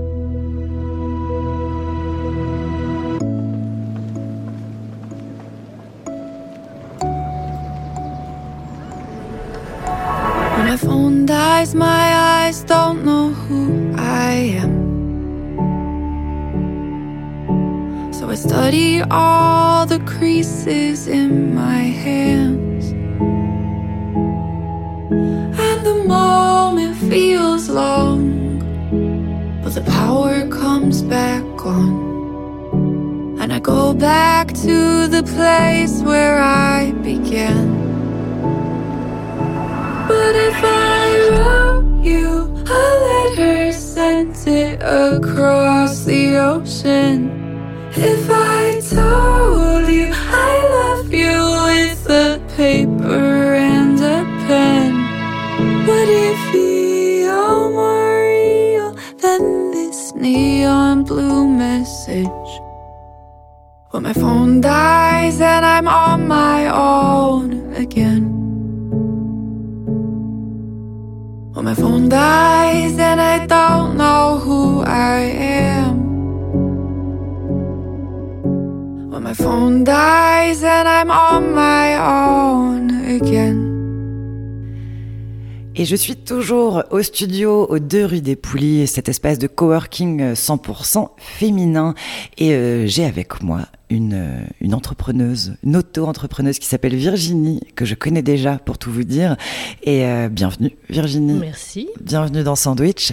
Alors je voulais que tu sois là parce que déjà tu connais Ever euh, de l'espace de coworking, donc et en plus tu peux faire partie, tu fais partie de ces entrepreneuses qui travaillent avec leur ordi dans les cafés, chez toi, et ce genre d'espace te parle évidemment. Oui, tout à fait, parce que je passe mon temps euh, chez moi, en fait, sur mon ordinateur, dans ma chambre, en fait, non-stop, euh, quasiment. Donc, euh, d'avoir un lieu comme ça, c'est vraiment important pour nous, surtout en tant qu'entrepreneuse et en tant que femme, quoi. Ça fait du bien, en fait, d'avoir un lieu comme ça. Oui, parce que souvent c'est ça, c'est que tu vas dans les cafés, tu te prends, tu te une petite commande d'un petit cookie, un petit thé, euh, et tu restes une heure, deux heures. euh. C'est ça, et parfois je veux rester plus longtemps, mais après il faut encore commander, puis après j'ai peur de gêner euh, parce que les gens ce qu'on disait, ils oui. viennent, ils viennent manger, surtout pour manger en fait. Et nous, on vient pour travailler, quoi. Et l'idée, quand on travaille comme ça tous les jours chez soi, c'est démotivant par moment? Comment ça se passe? Parfois, oui, ça peut être démotivant. Euh, parce que je bosse toujours sur mon ordinateur et non-stop. Et puis il y a des fois, euh, je me dis, euh, enfin, je suis plus inspirée ou euh, je sais plus quoi faire. Parfois, je veux faire des pauses, mais euh, où et euh, donc oui, c'est difficile quand on est seul. Et puis le manque de contact Oui, le manque de contact. Enfin, je parle avec des gens bah, sur Internet, c'est toujours à distance, quoi. Mais euh, on fait Zoom parfois euh, en vidéo, mais euh, c'est différent. On manque de, de contact, de stimulation aussi euh, physique. Je pense que pour avoir de la créativité, de l'inspiration, de la motivation, euh, des stimuli aussi de rencontre, euh, de rencontrer l'autre, de partager avec l'autre, de bouger un peu, de faire du sport, j'en sais rien. Oui, c'est ça. Mais ça motive. Après, on se dit ah tiens ça y est, j'ai débloqué la situation, j'ai retrouvé de l'inspi. Alors que quand on reste stagné comme ça derrière un écran, j'imagine qu'au bout d'un moment, on a les fesses engourdées et on se dit bon. Oui, c'est ça. Parfois, je vais marcher toute seule. après, je reviens sur mon ordi. Mais bon, oui, depuis l'année dernière, je commence à rencontrer des gens, des entrepreneuses. Et ça fait du bien. Oui. Même si on fait pas le même travail, ça fait du bien. Puis on se comprend. C'est comme ça qu'on on s'est rencontrés. Oui, bah voilà, c'est ça. On a eu un contact en commun qui nous a dit ah ben, rencontrez-vous euh, en tant que, que femme entrepreneuse, euh, Oui. ça peut être Elle a intéressant. bien de... fait, elle a bien fait. Ah oui, bah regarde, on fait une émission de radio. Voilà. Alors, on n'a pas précisé, euh, Virginie, ce que tu faisais au quotidien. Parle-moi un petit peu, parle-nous de ton travail, de tes projets. Alors, depuis l'année dernière, j'ai créé mon entreprise musicale. Donc, je travaille dans la musique depuis plusieurs années, mais je travaillais avec des hommes plus principalement. Et j'en avais marre. Ah, il y a aussi un switch à un moment. Ouais, oui, oui. Puis je me suis dit, bon, faut que je le fasse toute seule. Donc j'ai décidé de le faire toute seule. À la, à la base, pardon, je suis euh, blog musical. Et j'ai décidé de créer mon entreprise et proposer mes services aux artistes, en fait. Donc euh, c'est de l'aide à la promotion euh, sur les réseaux sociaux, euh, développement artistique et communiqué de presse. D'accord. C'est un peu attaché de presse en quelque sorte, mais C'est un mix est- de tout, quoi. C'est un peu de management, attaché de presse. Donc voilà. Et tu travailles pas mal avec euh, des, des artistes qui viennent des États-Unis aussi. Oui. Alors ça, c'est assez marrant parce que tu pourrais avoir des artistes en France, mais non, tu décides une petite complication. Non, non, non, non. On se dit, oui, j'aime bien compliquer les choses dans ma vie, c'est plus intéressant. Il y a plus de suspense. C'est ça. Mais oui, euh, en fait, j'avais commencé mon blog musical en 2013 et je connaissais surtout des Américains à l'époque. Donc du coup, j'ai interviewé des Américains et du coup, j'ai développé mon réseau américain. Et après, ben, au niveau des clients, c'est surtout des Américains. Mais ça commence euh, à se développer. Ah, en France aussi. euh, En France, oui, j'avais déjà une artiste, euh, une parisienne. Puis là, tu reviens de Los Angeles. Oui. J'y étais au mois de septembre pour voir les clients, les artistes avec qui j'ai travaillé. Donc ça faisait du bien, ça Bah, faisait fait- trois ans. Bah oui, ça fait du bien parce qu'avec le Covid, t'as pas pu rencontrer, de- enfin, t'as pas pu te déplacer là-bas depuis longtemps. Les voir en vrai, ça change quoi. On va revenir sur l'aspect euh, auto-entrepreneur euh, femme. Pour toi, quel est la- l'avantage de, de travailler à son compte? Alors déjà, moi là-bas, je suis très indépendante. J'aime bien faire les choses seule, j'aime pas qu'on me donne des ordres. Et donc du coup, l'avantage, c'est déjà bah, faire ce que je veux quand je veux, en fait. Je me réveille quand je veux et euh, j'ai mes horaires, en fait. C'est ça qui est bien. Donc je fais des pauses, je travaille, je fais des pauses et puis euh, c'est beaucoup plus simple pour moi comme ça. Oui, il y, a- il y a aussi une idée de bien-être. C'est ce qu'on disait tout à l'heure avec Ever. C'est vraiment trouver son rythme pour euh, pouvoir travailler dans ce qu'on aime et euh, au rythme que l'on souhaite. Oui, c'est ça. Ah, Il y a moins de stress, quoi. Moins de stress, bah oui, parce que gérer le stress au quotidien, c'est quand même ce qui tue le plus, le stress. Je crois que, j'ai Oui. pas les chiffres sous les yeux, mais on le sait, euh, c'est prouvé scientifiquement que le stress est quand même un sacré dévastateur au niveau santé, euh, Mm. que ce soit santé physique ou mentale d'ailleurs, les deux. hein. Donc euh, c'est vrai que de pouvoir s'éviter euh, un patron euh, ou un manager ou quelqu'un euh, de supérieur qui va nous mettre la pression, des horaires parfois qui ne sont pas bien pensés, et euh, on c'est pas mal, on est plutôt bien. Par Quelqu'un contre, qui me dise fais ci, fais ça à tel moment, alors que non. non. et euh, là qu'est-ce que qu'est-ce qu'on peut te souhaiter dans les prochains temps? Ou alors, euh, qu'est-ce que tu vas aussi nous proposer? Parce qu'il me semble qu'il y a des, il y avait un documentaire ou un documentaire qui est en cours de, de Oui, réalisation. J'avais fait un documentaire sur moi, c'était la partie 2. J'en avais réalisé un, euh, c'était quand déjà L'année dernière? Et donc là, c'est la partie 2 où je raconte un peu mon histoire et mon projet. Et là, je vais développer ma chaîne YouTube. Là, c'est pour les artistes, pour qu'ils me, qu'ils fassent un peu la promo de leur single euh, avec des performances acoustiques. Et là, je réfléchis pour l'année prochaine, pour les, des nouveaux ser- services. On peut avoir des. Non. Non. non. Ben, merci beaucoup, euh, Virginie, d'avoir partagé euh, ce moment euh, avec nous pour Sandwich. They said being single would be good for my health, but I'm sick of it. Anyone who says I should work on myself is so full of it. I can't help but feel like I'm wasting my time. Uh, they said being single would be good for my health, but I'm sick of it. Shut up at the bar in a mini skirt. Talking to some boy, but I'm leaving first. About to lose my mind cause I'm bored. I'm looking for more. I'm single and I'm over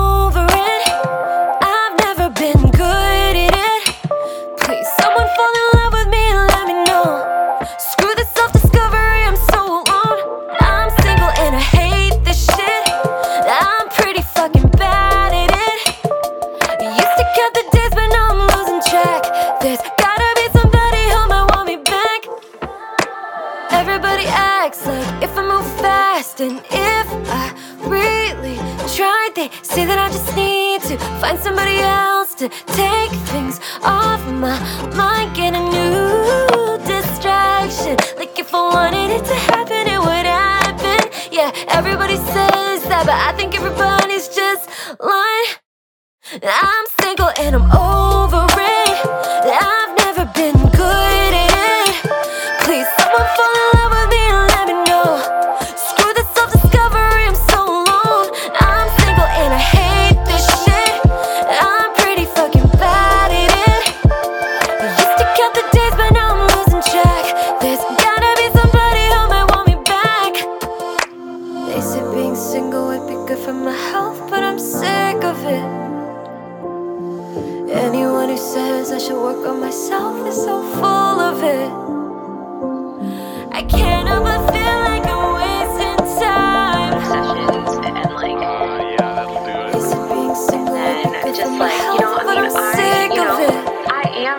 Used to be Miss. You'll count the syllables, and now I just can't, man. It's just I'm just like no, just just say something stupid and make it fun. I'm single and I'm over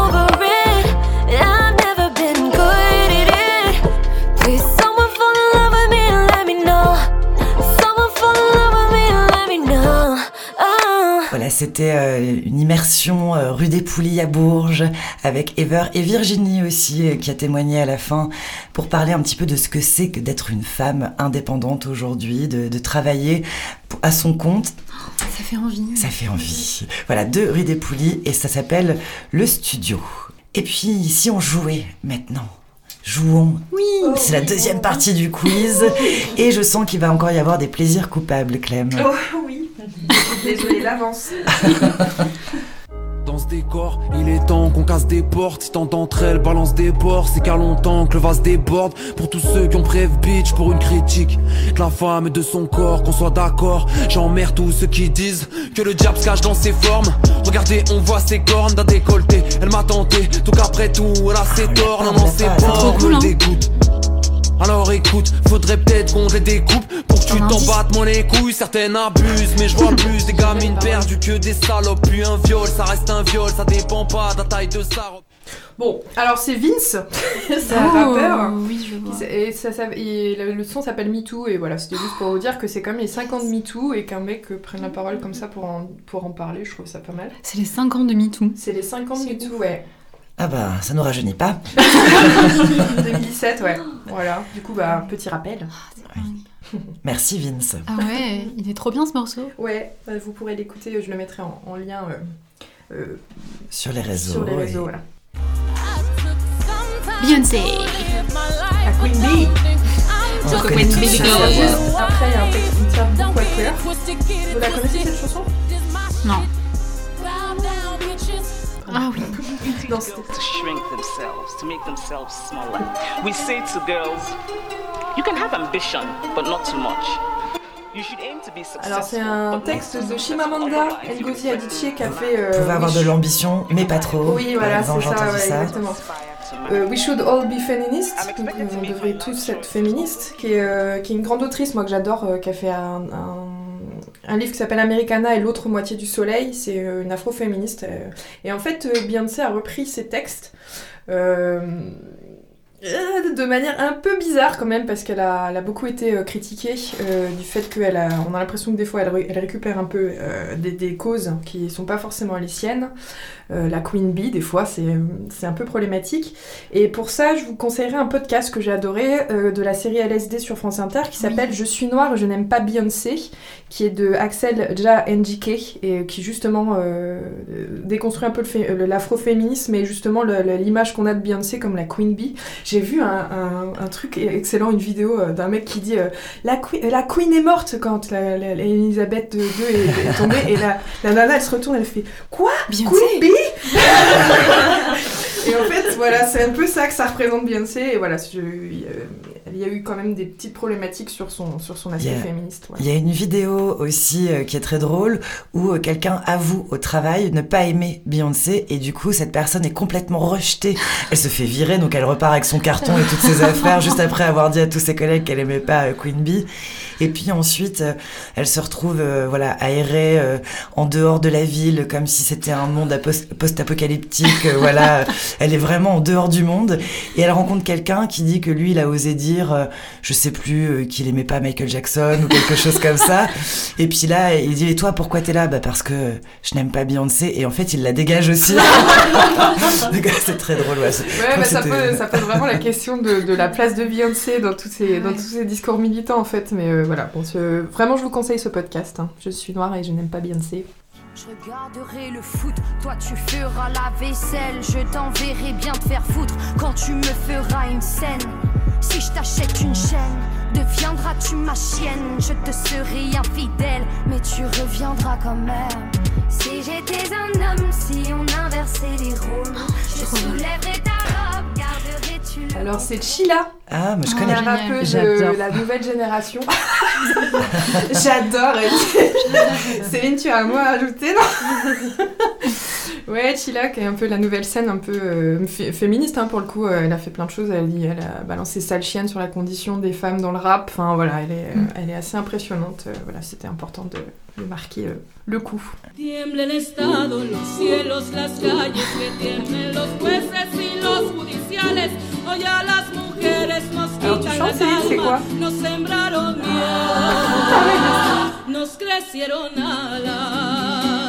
A cada minuto de cada semana nos roban amigas, nos matan hermanas, destrozan sus cuerpos, los desaparecen. No olvides sus nombres, por favor, señor presidente. Alors du coup. Señor Presidente.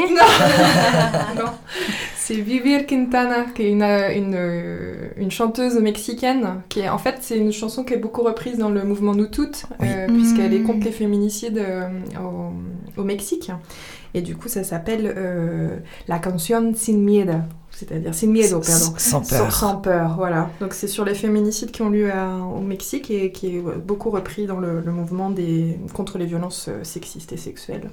Voilà. Être de chair et de sang, à l'air innocent, produit d'une mère exemplaire et d'un père absent. Les premiers vers dans le rap, un jeu adolescent, parce que je n'ai rien à faire d'hyper intéressant. de- Je pas, je dessine, passe à la piscine l'été, le reste du Je temps sur place, je prends racine. Du fond de la classe, la terre et l'espace la. Je ne ferai jamais médecine, c'est ce que je ressens.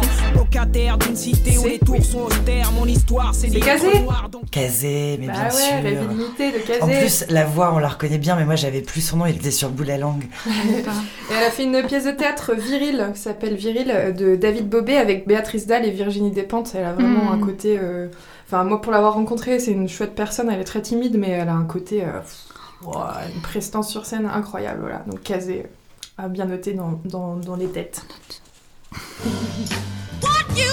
Ah, bah Aretha Franklin, Aretha, ouais. évidemment. Respect. Avec Respect, R-E-S-P-E-C-T. Alors, euh, pour, pour rappel, euh, c'est une reprise du titre d'Otis Redding qui a été euh, édité en, 2000 en 1965 qui demande le respect à sa femme parce que lui, il ramène la bouffe sur la Ah table non. et Ah la nourriture. Ouais, ça casse Otis, carrément le délire. Otis, et ah. Il dit euh, bon maintenant tu m'emmènes, euh, voilà, enfin tu me dois le respect. euh. Et en fait, elle a réécrit ce texte en disant euh, Changement bon de écoute, parole. changement de parole. Et à un moment, euh, je suis là aussi euh, et, euh, et à la fin, elle met quand tu rentres à la maison ou peut-être rentreras-tu en t'apercevant que je n'y suis plus. C'est magnifique. Ah, mais la super Voilà, bravo anecdote. Aretha, parce que en, en 65, euh, c'est assez Oui. chaud d'écrire ce genre de paroles et, et de reprendre un grand, un grand titre comme euh, que qu'a fait Otis Redding.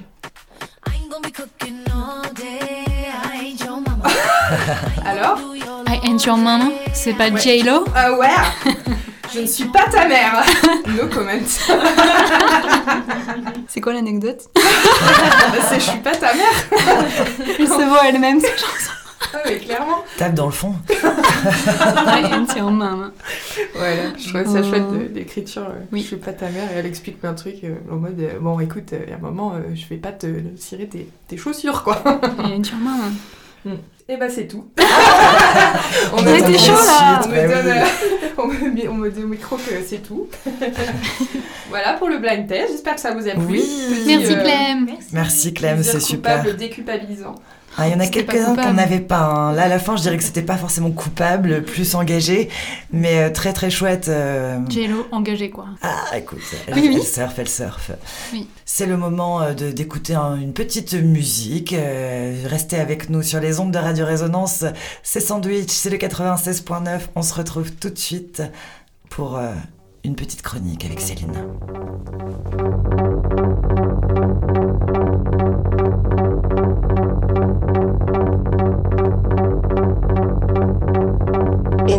Tala.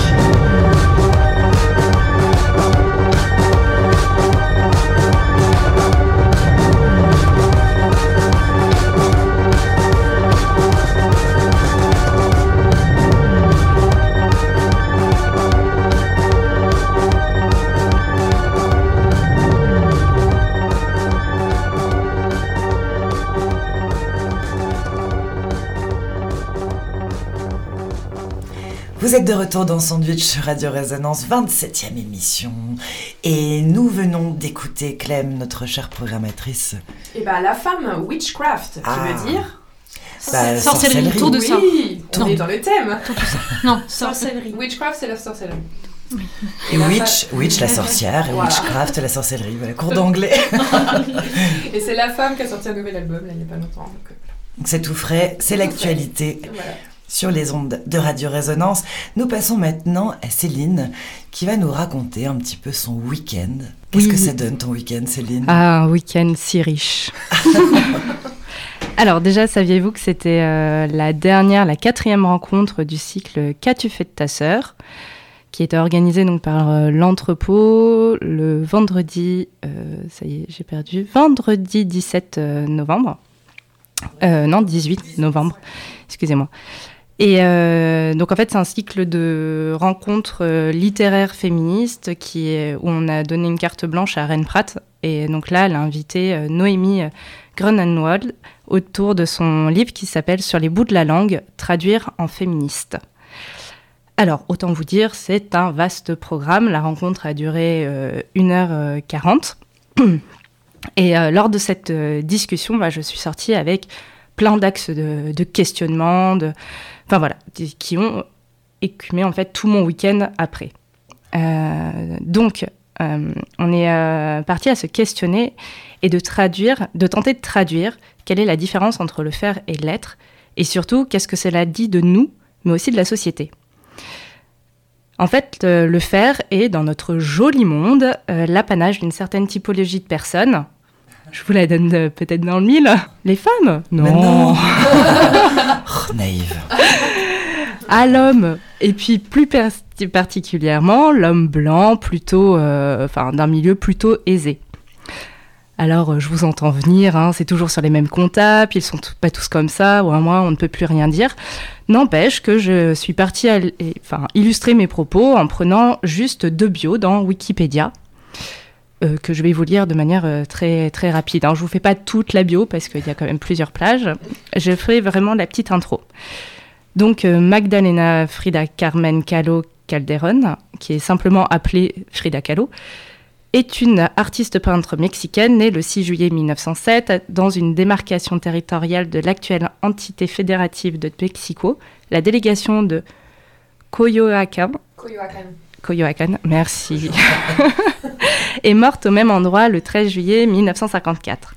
Tout au long de sa vie, elle garde une santé fragile, souffrant de polymélite. Depuis l'âge de 6 ans, puis victime d'un grave accident de bus. Elle devra subir de nombreuses interventions chirurgicales. Après son accident, elle se forme elle-même à la peinture. En 1922, elle falsifie sa date de naissance en 7 juillet 1910, année du début de la Révolution mexicaine, associant sa naissance à la fin du régime porphyriste. En 1929, elle épouse l'artiste Diego Ri- Rivera, mondialement connu pour ses peintures murales. Voilà la première bio. Bien sûr, je suis allée chercher la bio en face, hein, celle de Diego Rivera. Diego Rivera, né le 8 décembre 1886 à Guanajuato, Mexique. C'est parfait. mort le 24 novembre 1957 à San, Angel, un quartier aisé de Mexico, est un, est un peintre mexicain. Bien qu'il ait tout au long de sa vie pratiqué la peinture de chevalier, Rivera est mondialement connu pour ses peintures murales réalisées au Mexique, principalement à Mexico et aux États-Unis. Ses peintures murales sont indissociables de ses convictions communistes et de sa fascination pour le passé préhispanique du Mexique. Il fut l'époux de l'artiste Frida Kahlo. Alors, pour résumer, Frida Attends, Kahlo. on parle, ouais, j'ai l'impression qu'on parle de, de sa situation, qu'elle était malade, etc. Mais en fait, ben, c'est surtout qu'elle a été une énorme artiste peintre, quoi. et, euh, c'est fou. Exactement. Donc euh, Frida est une handicapée mexicaine. Elle est menteuse hein, parce qu'elle a quand même falsifié sa date de naissance, même si c'est pour euh, un petit euh, côté euh, clin d'œil politique. Et elle est épouse d'un artiste mondialement connu qui fait des peintures sur les murs. Diego est quant à lui un artiste qui fait des fresques murales, principalement à Mexico, dans lesquelles il injecte des valeurs politiques et historiques. Ah, et c'est aussi l'époux de l'artiste Frida Kahlo, pour le coup, pas mondialement connue elle-même. Voilà. C'est très secondaire hein, comme fait d'ailleurs. Ah bah oui, oui, oui, ça arrive. Mais en plus de ça, c'est sauter une ligne et puis t'as juste cette phrase-là, tu vois. Enfin, genre, euh, on- ah merde, on avait oublié de le, de le citer. Donc, merci Wikipédia de toujours rappeler qu'une artiste, c'est avant tout une femme avec son corps qui se manifeste de différentes manières, sexualité, physique, origine sociale, géographique, etc. Et donc, l'artiste dans tout ça. En nous inondant de spécificité, eh bien, on aborde, on reçoit l'œuvre plutôt comme un témoignage, un point de vue de gonzesse, et non pas comme une œuvre au potentiel universel, ce qui n'est pas le cas pour Diego Rivera. Donc cet exemple, je, je le reprends de la rencontre euh, entre Rennes et, et Noémie, Euh, voilà, parce que je trouve qu'il est assez parlant. Euh, donc oui, Diego, euh, quand on va voir euh, son œuvre, on va pas se dire que tiens, c'est l'œuvre d'une couille, tu vois. Enfin, on va plutôt y voir la richesse de son discours, des nombreux clins d'œil euh, à l'art passé, car lui, il sait, c'est lui qui a le génie. Parce que oui, c'est ça aussi. On a discuté du génie et euh, ben, en fait, on doit le séparer de l'homme. c'est très bien, hein, a priori. Par contre, on ne peut pas séparer la femme de la femme. Donc euh, voilà, on peut pas séparer. On sépare très bien l'artiste de la femme parce que, enfin hein, l'artiste ne peut pas être une femme en fait. C'était très réjouissant comme sortie. Euh, donc voilà. euh, donc on est toujours euh, rattrapé par nos ovaires, ou pas, euh, ou par d'autres choses, puisqu'on est toujours stigmatisé comme en dehors de la norme. En gros, aussi, on ne répond pas oui à une de ces questions, ben on a une vie de merde. Est-ce que tu es un homme? Es-tu blanc? Ta sexualité se résume-t-elle à pipe missionnaire ou levrette éjaculation avec quelqu'un de sexe féminin? Tu es hétérosexuel? Vis-tu dans un pays occidental? Habites-tu dans une grande ville? Ta lignée flirte plus avec la team Jésus Anne-Marie? Ton job te laisse-t-il le loisir d'écraser, de digérer, de di- digérer, oui aussi, de diriger d'autres personnes hiérarchiquement inférieures à toi? Ton kiff vacances, c'est partir hyper loin pour alimenter ton Instagram de photos te mettant en scène devant des paysages authentiques Tes artistes de référence sont Picasso, Polanski ton quotidien est rythmé de sport ou loisirs créatifs tous les mardis ou jeudis. Apprécier la propreté de ta maison, aller remettre du gasoil dans la voiture tous les vendredis pour faire la virée du week-end, rentrer et faire un petit bisou aux enfants et mettre les pieds sous la table. Voilà, bah, si tu as répondu euh, oui à plusieurs de ces questions, eh ben, je suis heureuse que ta vie soit aussi euh, simple. Voilà, puisque... Et d'être allé peut-être aussi se balader au salon du mariage. Mais ça me dit un truc, ce Exactement. portrait.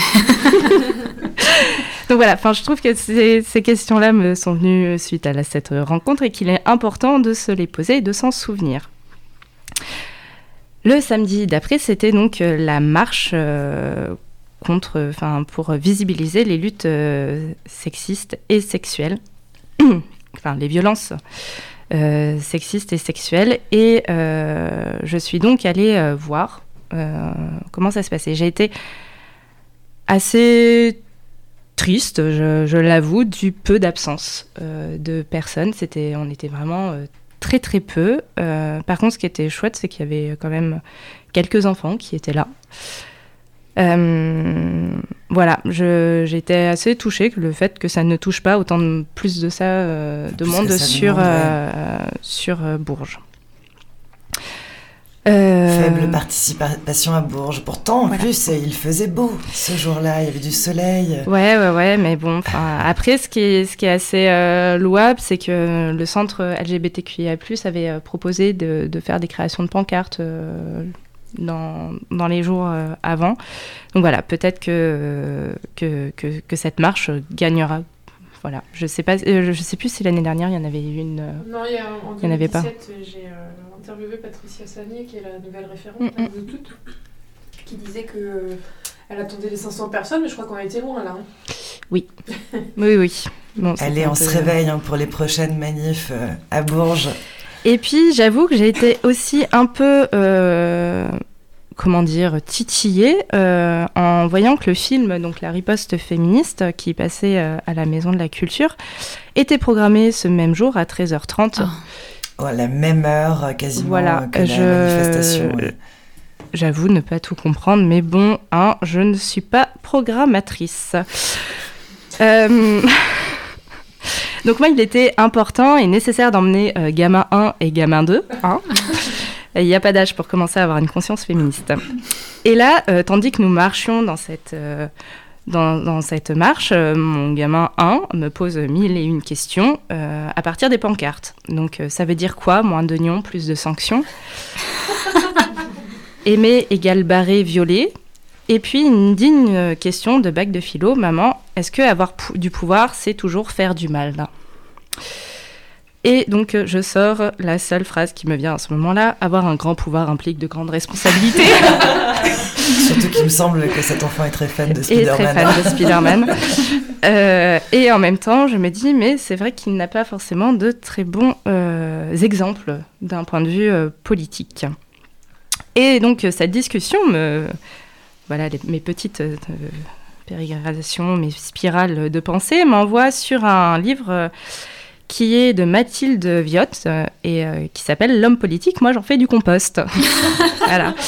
Bon, certains et certaines connaîtront mon amour pour la politique française, hein, euh, où j'arrive pas à prendre une place. Et, euh, et donc, je n'ai pas lu encore ce livre, mais j'ai euh, écouté le podcast qui a été fait avec Victoire Toyon sur, Mhm. autour de, de ce livre-là, Les couilles sur la table. Et je trouve ça passionnant sur à la fois l'ensemble des propositions qu'elle peut euh, qu'elle amène en fait des possibilités de levier de changement qu'on pourrait euh, tous euh, réussir à activer, mais surtout les, les, les concerner. Euh, sauf qu'on en est bien loin, que mine de rien dans ce monde politique, euh, bah voilà, hein, euh, celui qui a répondu, euh, enfin je pense que tous répondent oui à toutes les questions. hein. Voilà. Oui. Donc il y y a encore beaucoup de boulot. Donc pour moi c'est important d'éduquer nos fils différemment. Autant dire j'en ai deux maintenant.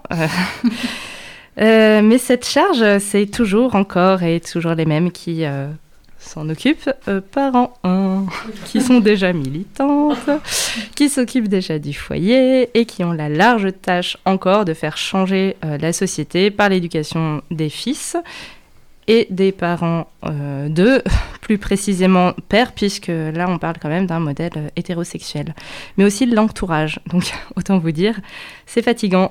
Coucou charge mentale.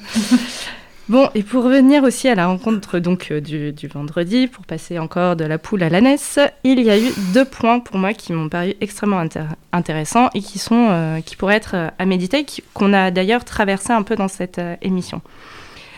Euh, L'attention qu'on porte au, fait de, sous couvert de bien faire, par exemple en donnant à lire, en traduisant des textes des écrits féministes, qu'on se- se retrouver dans une position d'instrumentalisation de l'écrit. C'est ce qu'on a un peu dit aussi sur euh, la riposte euh, féministe, mais aussi de la Queen Bee. Euh, voilà, donc ça c'est aussi important de, enfin voilà, de, comment on va utiliser peut-être les figures de, femmes aussi dans, notre féminisme et qu'est-ce qu'on va vouloir enfin, leur faire dire mine de rien. Et que le terme féminisme aujourd'hui, y recouvre en fait réellement plutôt deux réalités, donc les luttes féministes et le féminisme de mode, qui, euh, donc en écoutant euh, Noémie Rennes euh, parler, est de plus en plus présent en fait dans, dans les maisons d'édition et qui est assez questionnable puisqu'il nous propose non pas un changement plutôt radical, mais une sorte d'aménagement, euh, mais qui permettent toujours aux dominants de rester dominants. Enfin, On laisse une petite place. On pense Voilà. euh, dans les, voilà, sur les stands des librairies, euh, dans des créneaux télévisés, des émissions euh, voilà, féministes, mais c'est ça. Ça fait pas en fait vraiment tant. Le changement n'est pas radical. Tu as raison. Ouais, et puis ce qui est un peu dangereux aussi, enfin pour moi qui me paraît euh, très problématique, c'est quand on se retrouve avec des mecs euh, qui euh, se disent féministes. Surtout, je ne vous demande pas de ne pas devenir féministe. hein. Je dis juste qu'il y en a certains qui l'incarnent, qui, vont devenir en fait des figures de proue du féminisme et qu'on va encore encenser, c'est-à-dire qu'on va occulter toute, une peut-être littérature écrite par des femmes sur des sujets, mais comme euh, on a un mec qui pourrait résumer un peu euh, tout ça, bah, on va plus l'encenser lui euh, plutôt que, que les femmes qui ont écrit bien peut-être avant lui dessus. C'est notamment le cas de Gérard Watkin, qui a écrit Scène de violence conjugale, qu'on a encensé cette année, et qui a occulté ben, tout, un autre pan d'écriture de metteuse en scène que voilà, on n'a pas, on n'a pas pris, je en pense, lumière. le temps sans, Mhm. sans- sans lire, mais voilà, c'est lui qui va mieux parler des scènes de violence conjugale. Euh, voilà, tout ça, ça me pose un peu question. euh, et puis surtout, enfin, là, j'ai suivi un peu euh, le lynchage euh, médiatique de Tiffany euh, voilà, puisque elle euh, met euh, un peu en avant euh, cette société euh, patriarcale de manière assez euh, satirique, euh, humoristique, puisqu'elle a décidé de ne parler qu'en langue universelle, donc de tout féminiser. Et qu'elle euh, se retrouve aux prises de, de- de commentaires euh, ben, sur les réseaux sociaux, hein, haineux. Euh, euh, il y a quand même quelqu'un qui a fait une vidéo pour en appeler en fait à sa, à sa mort, quoi. Clairement, essayer de. Donc voilà, ça me questionne euh, et ça décide. Enfin, moi, ça m'a beaucoup agacé. Et donc, je voulais juste finir ma chronique en disant que j'ai décidé de faire ma petite révolution. Bon, ça, ça date un petit peu. Donc, j'ai commencé par virer de ma bibliothèque l'ensemble des écrits euh, masculins, voilà, parce que je me suis dit que je laisserais plus de place euh, aux femmes hein, qui, euh, qui ont écrit. J'essaye tant que je peux de parler en inclusive. Euh, je saoule mon gamin 1 avec ben, chez Marvel, il n'y a pas de femmes. Bah, heureusement que Hermione est là. Voilà, vous saurez un peu les deux, euh, deux univers qu'il aime. Euh, je tente de ne lire, regarder, écouter euh, quasiment que des, euh, des, femmes féministes. Alors, dans, femmes, je, sais que ce, terme est aussi très excluant. Mais j'écoute aussi, j'ai une, appétence aussi pour aller écouter le mot, tout ce qui est fait, qui se revendique queer. Aussi, aussi, enfin, voilà, pas que des femmes en, réalité, mais vraiment plus un acte féministe et, euh, enfin, minorisées. Euh, J'essaye de me rappeler de mes privilèges euh, quand je prends la parole ou que je veux faire quelque chose afin de les avoir en tête et de savoir en fait moi déjà d'où je parle. Et j'essaye d'apprendre aux autres à écouter, autant vous dire que c'est pas gagné. Bon, bref, euh, je voulais finir en disant que je suis fière, je suis féministe, radicale et en colère et assez contente d'avoir repris Sandwich. oui, bravo Céline. Superbe chronique pour euh, clôturer cette 27e édition euh, de Sandwich. Et bien quel week-end fait de questionnements. Ah oui, ça n'arrête pas. Est-ce que euh, on a un petit mot euh, de la fin à dire euh, oh, de choses. Mariez-vous? Ah bah le patriarcat quoi Non mais euh, c'est c'est super de s'être retrouvés. Oui, ça c'est chouette. On se retrouvera donc tous les mois Ouais. euh, sur les ondes de, de Radio Résonance. Merci à toutes euh, d'avoir euh, bah, fait de cette émission quelque chose de, de très riche, divertissant. On a un petit peu évoqué toutes les, les strates, j'ai envie de dire, du féminisme comme d'habitude. Pour se quitter en musique, Mélanie, tu nous as choisi un morceau. Oui, je vous propose euh, Wild Time de Wise Blood, euh, une artiste qui vient des États-Unis, que j'aime beaucoup et qui vient de sortir un album. Donc, ça, c'est un morceau du, du- de, de l'avant-dernier album, du coup, que je vous présente. Mais euh, à la prochaine émission, je vous présenterai euh, le, le dernier. Avec grand pense. plaisir. Et puis on se souhaite une très très bonne soirée. On se retrouve dans un mois sur Radio Résonance. Bonne soirée à tous et bonne écoute. Salut.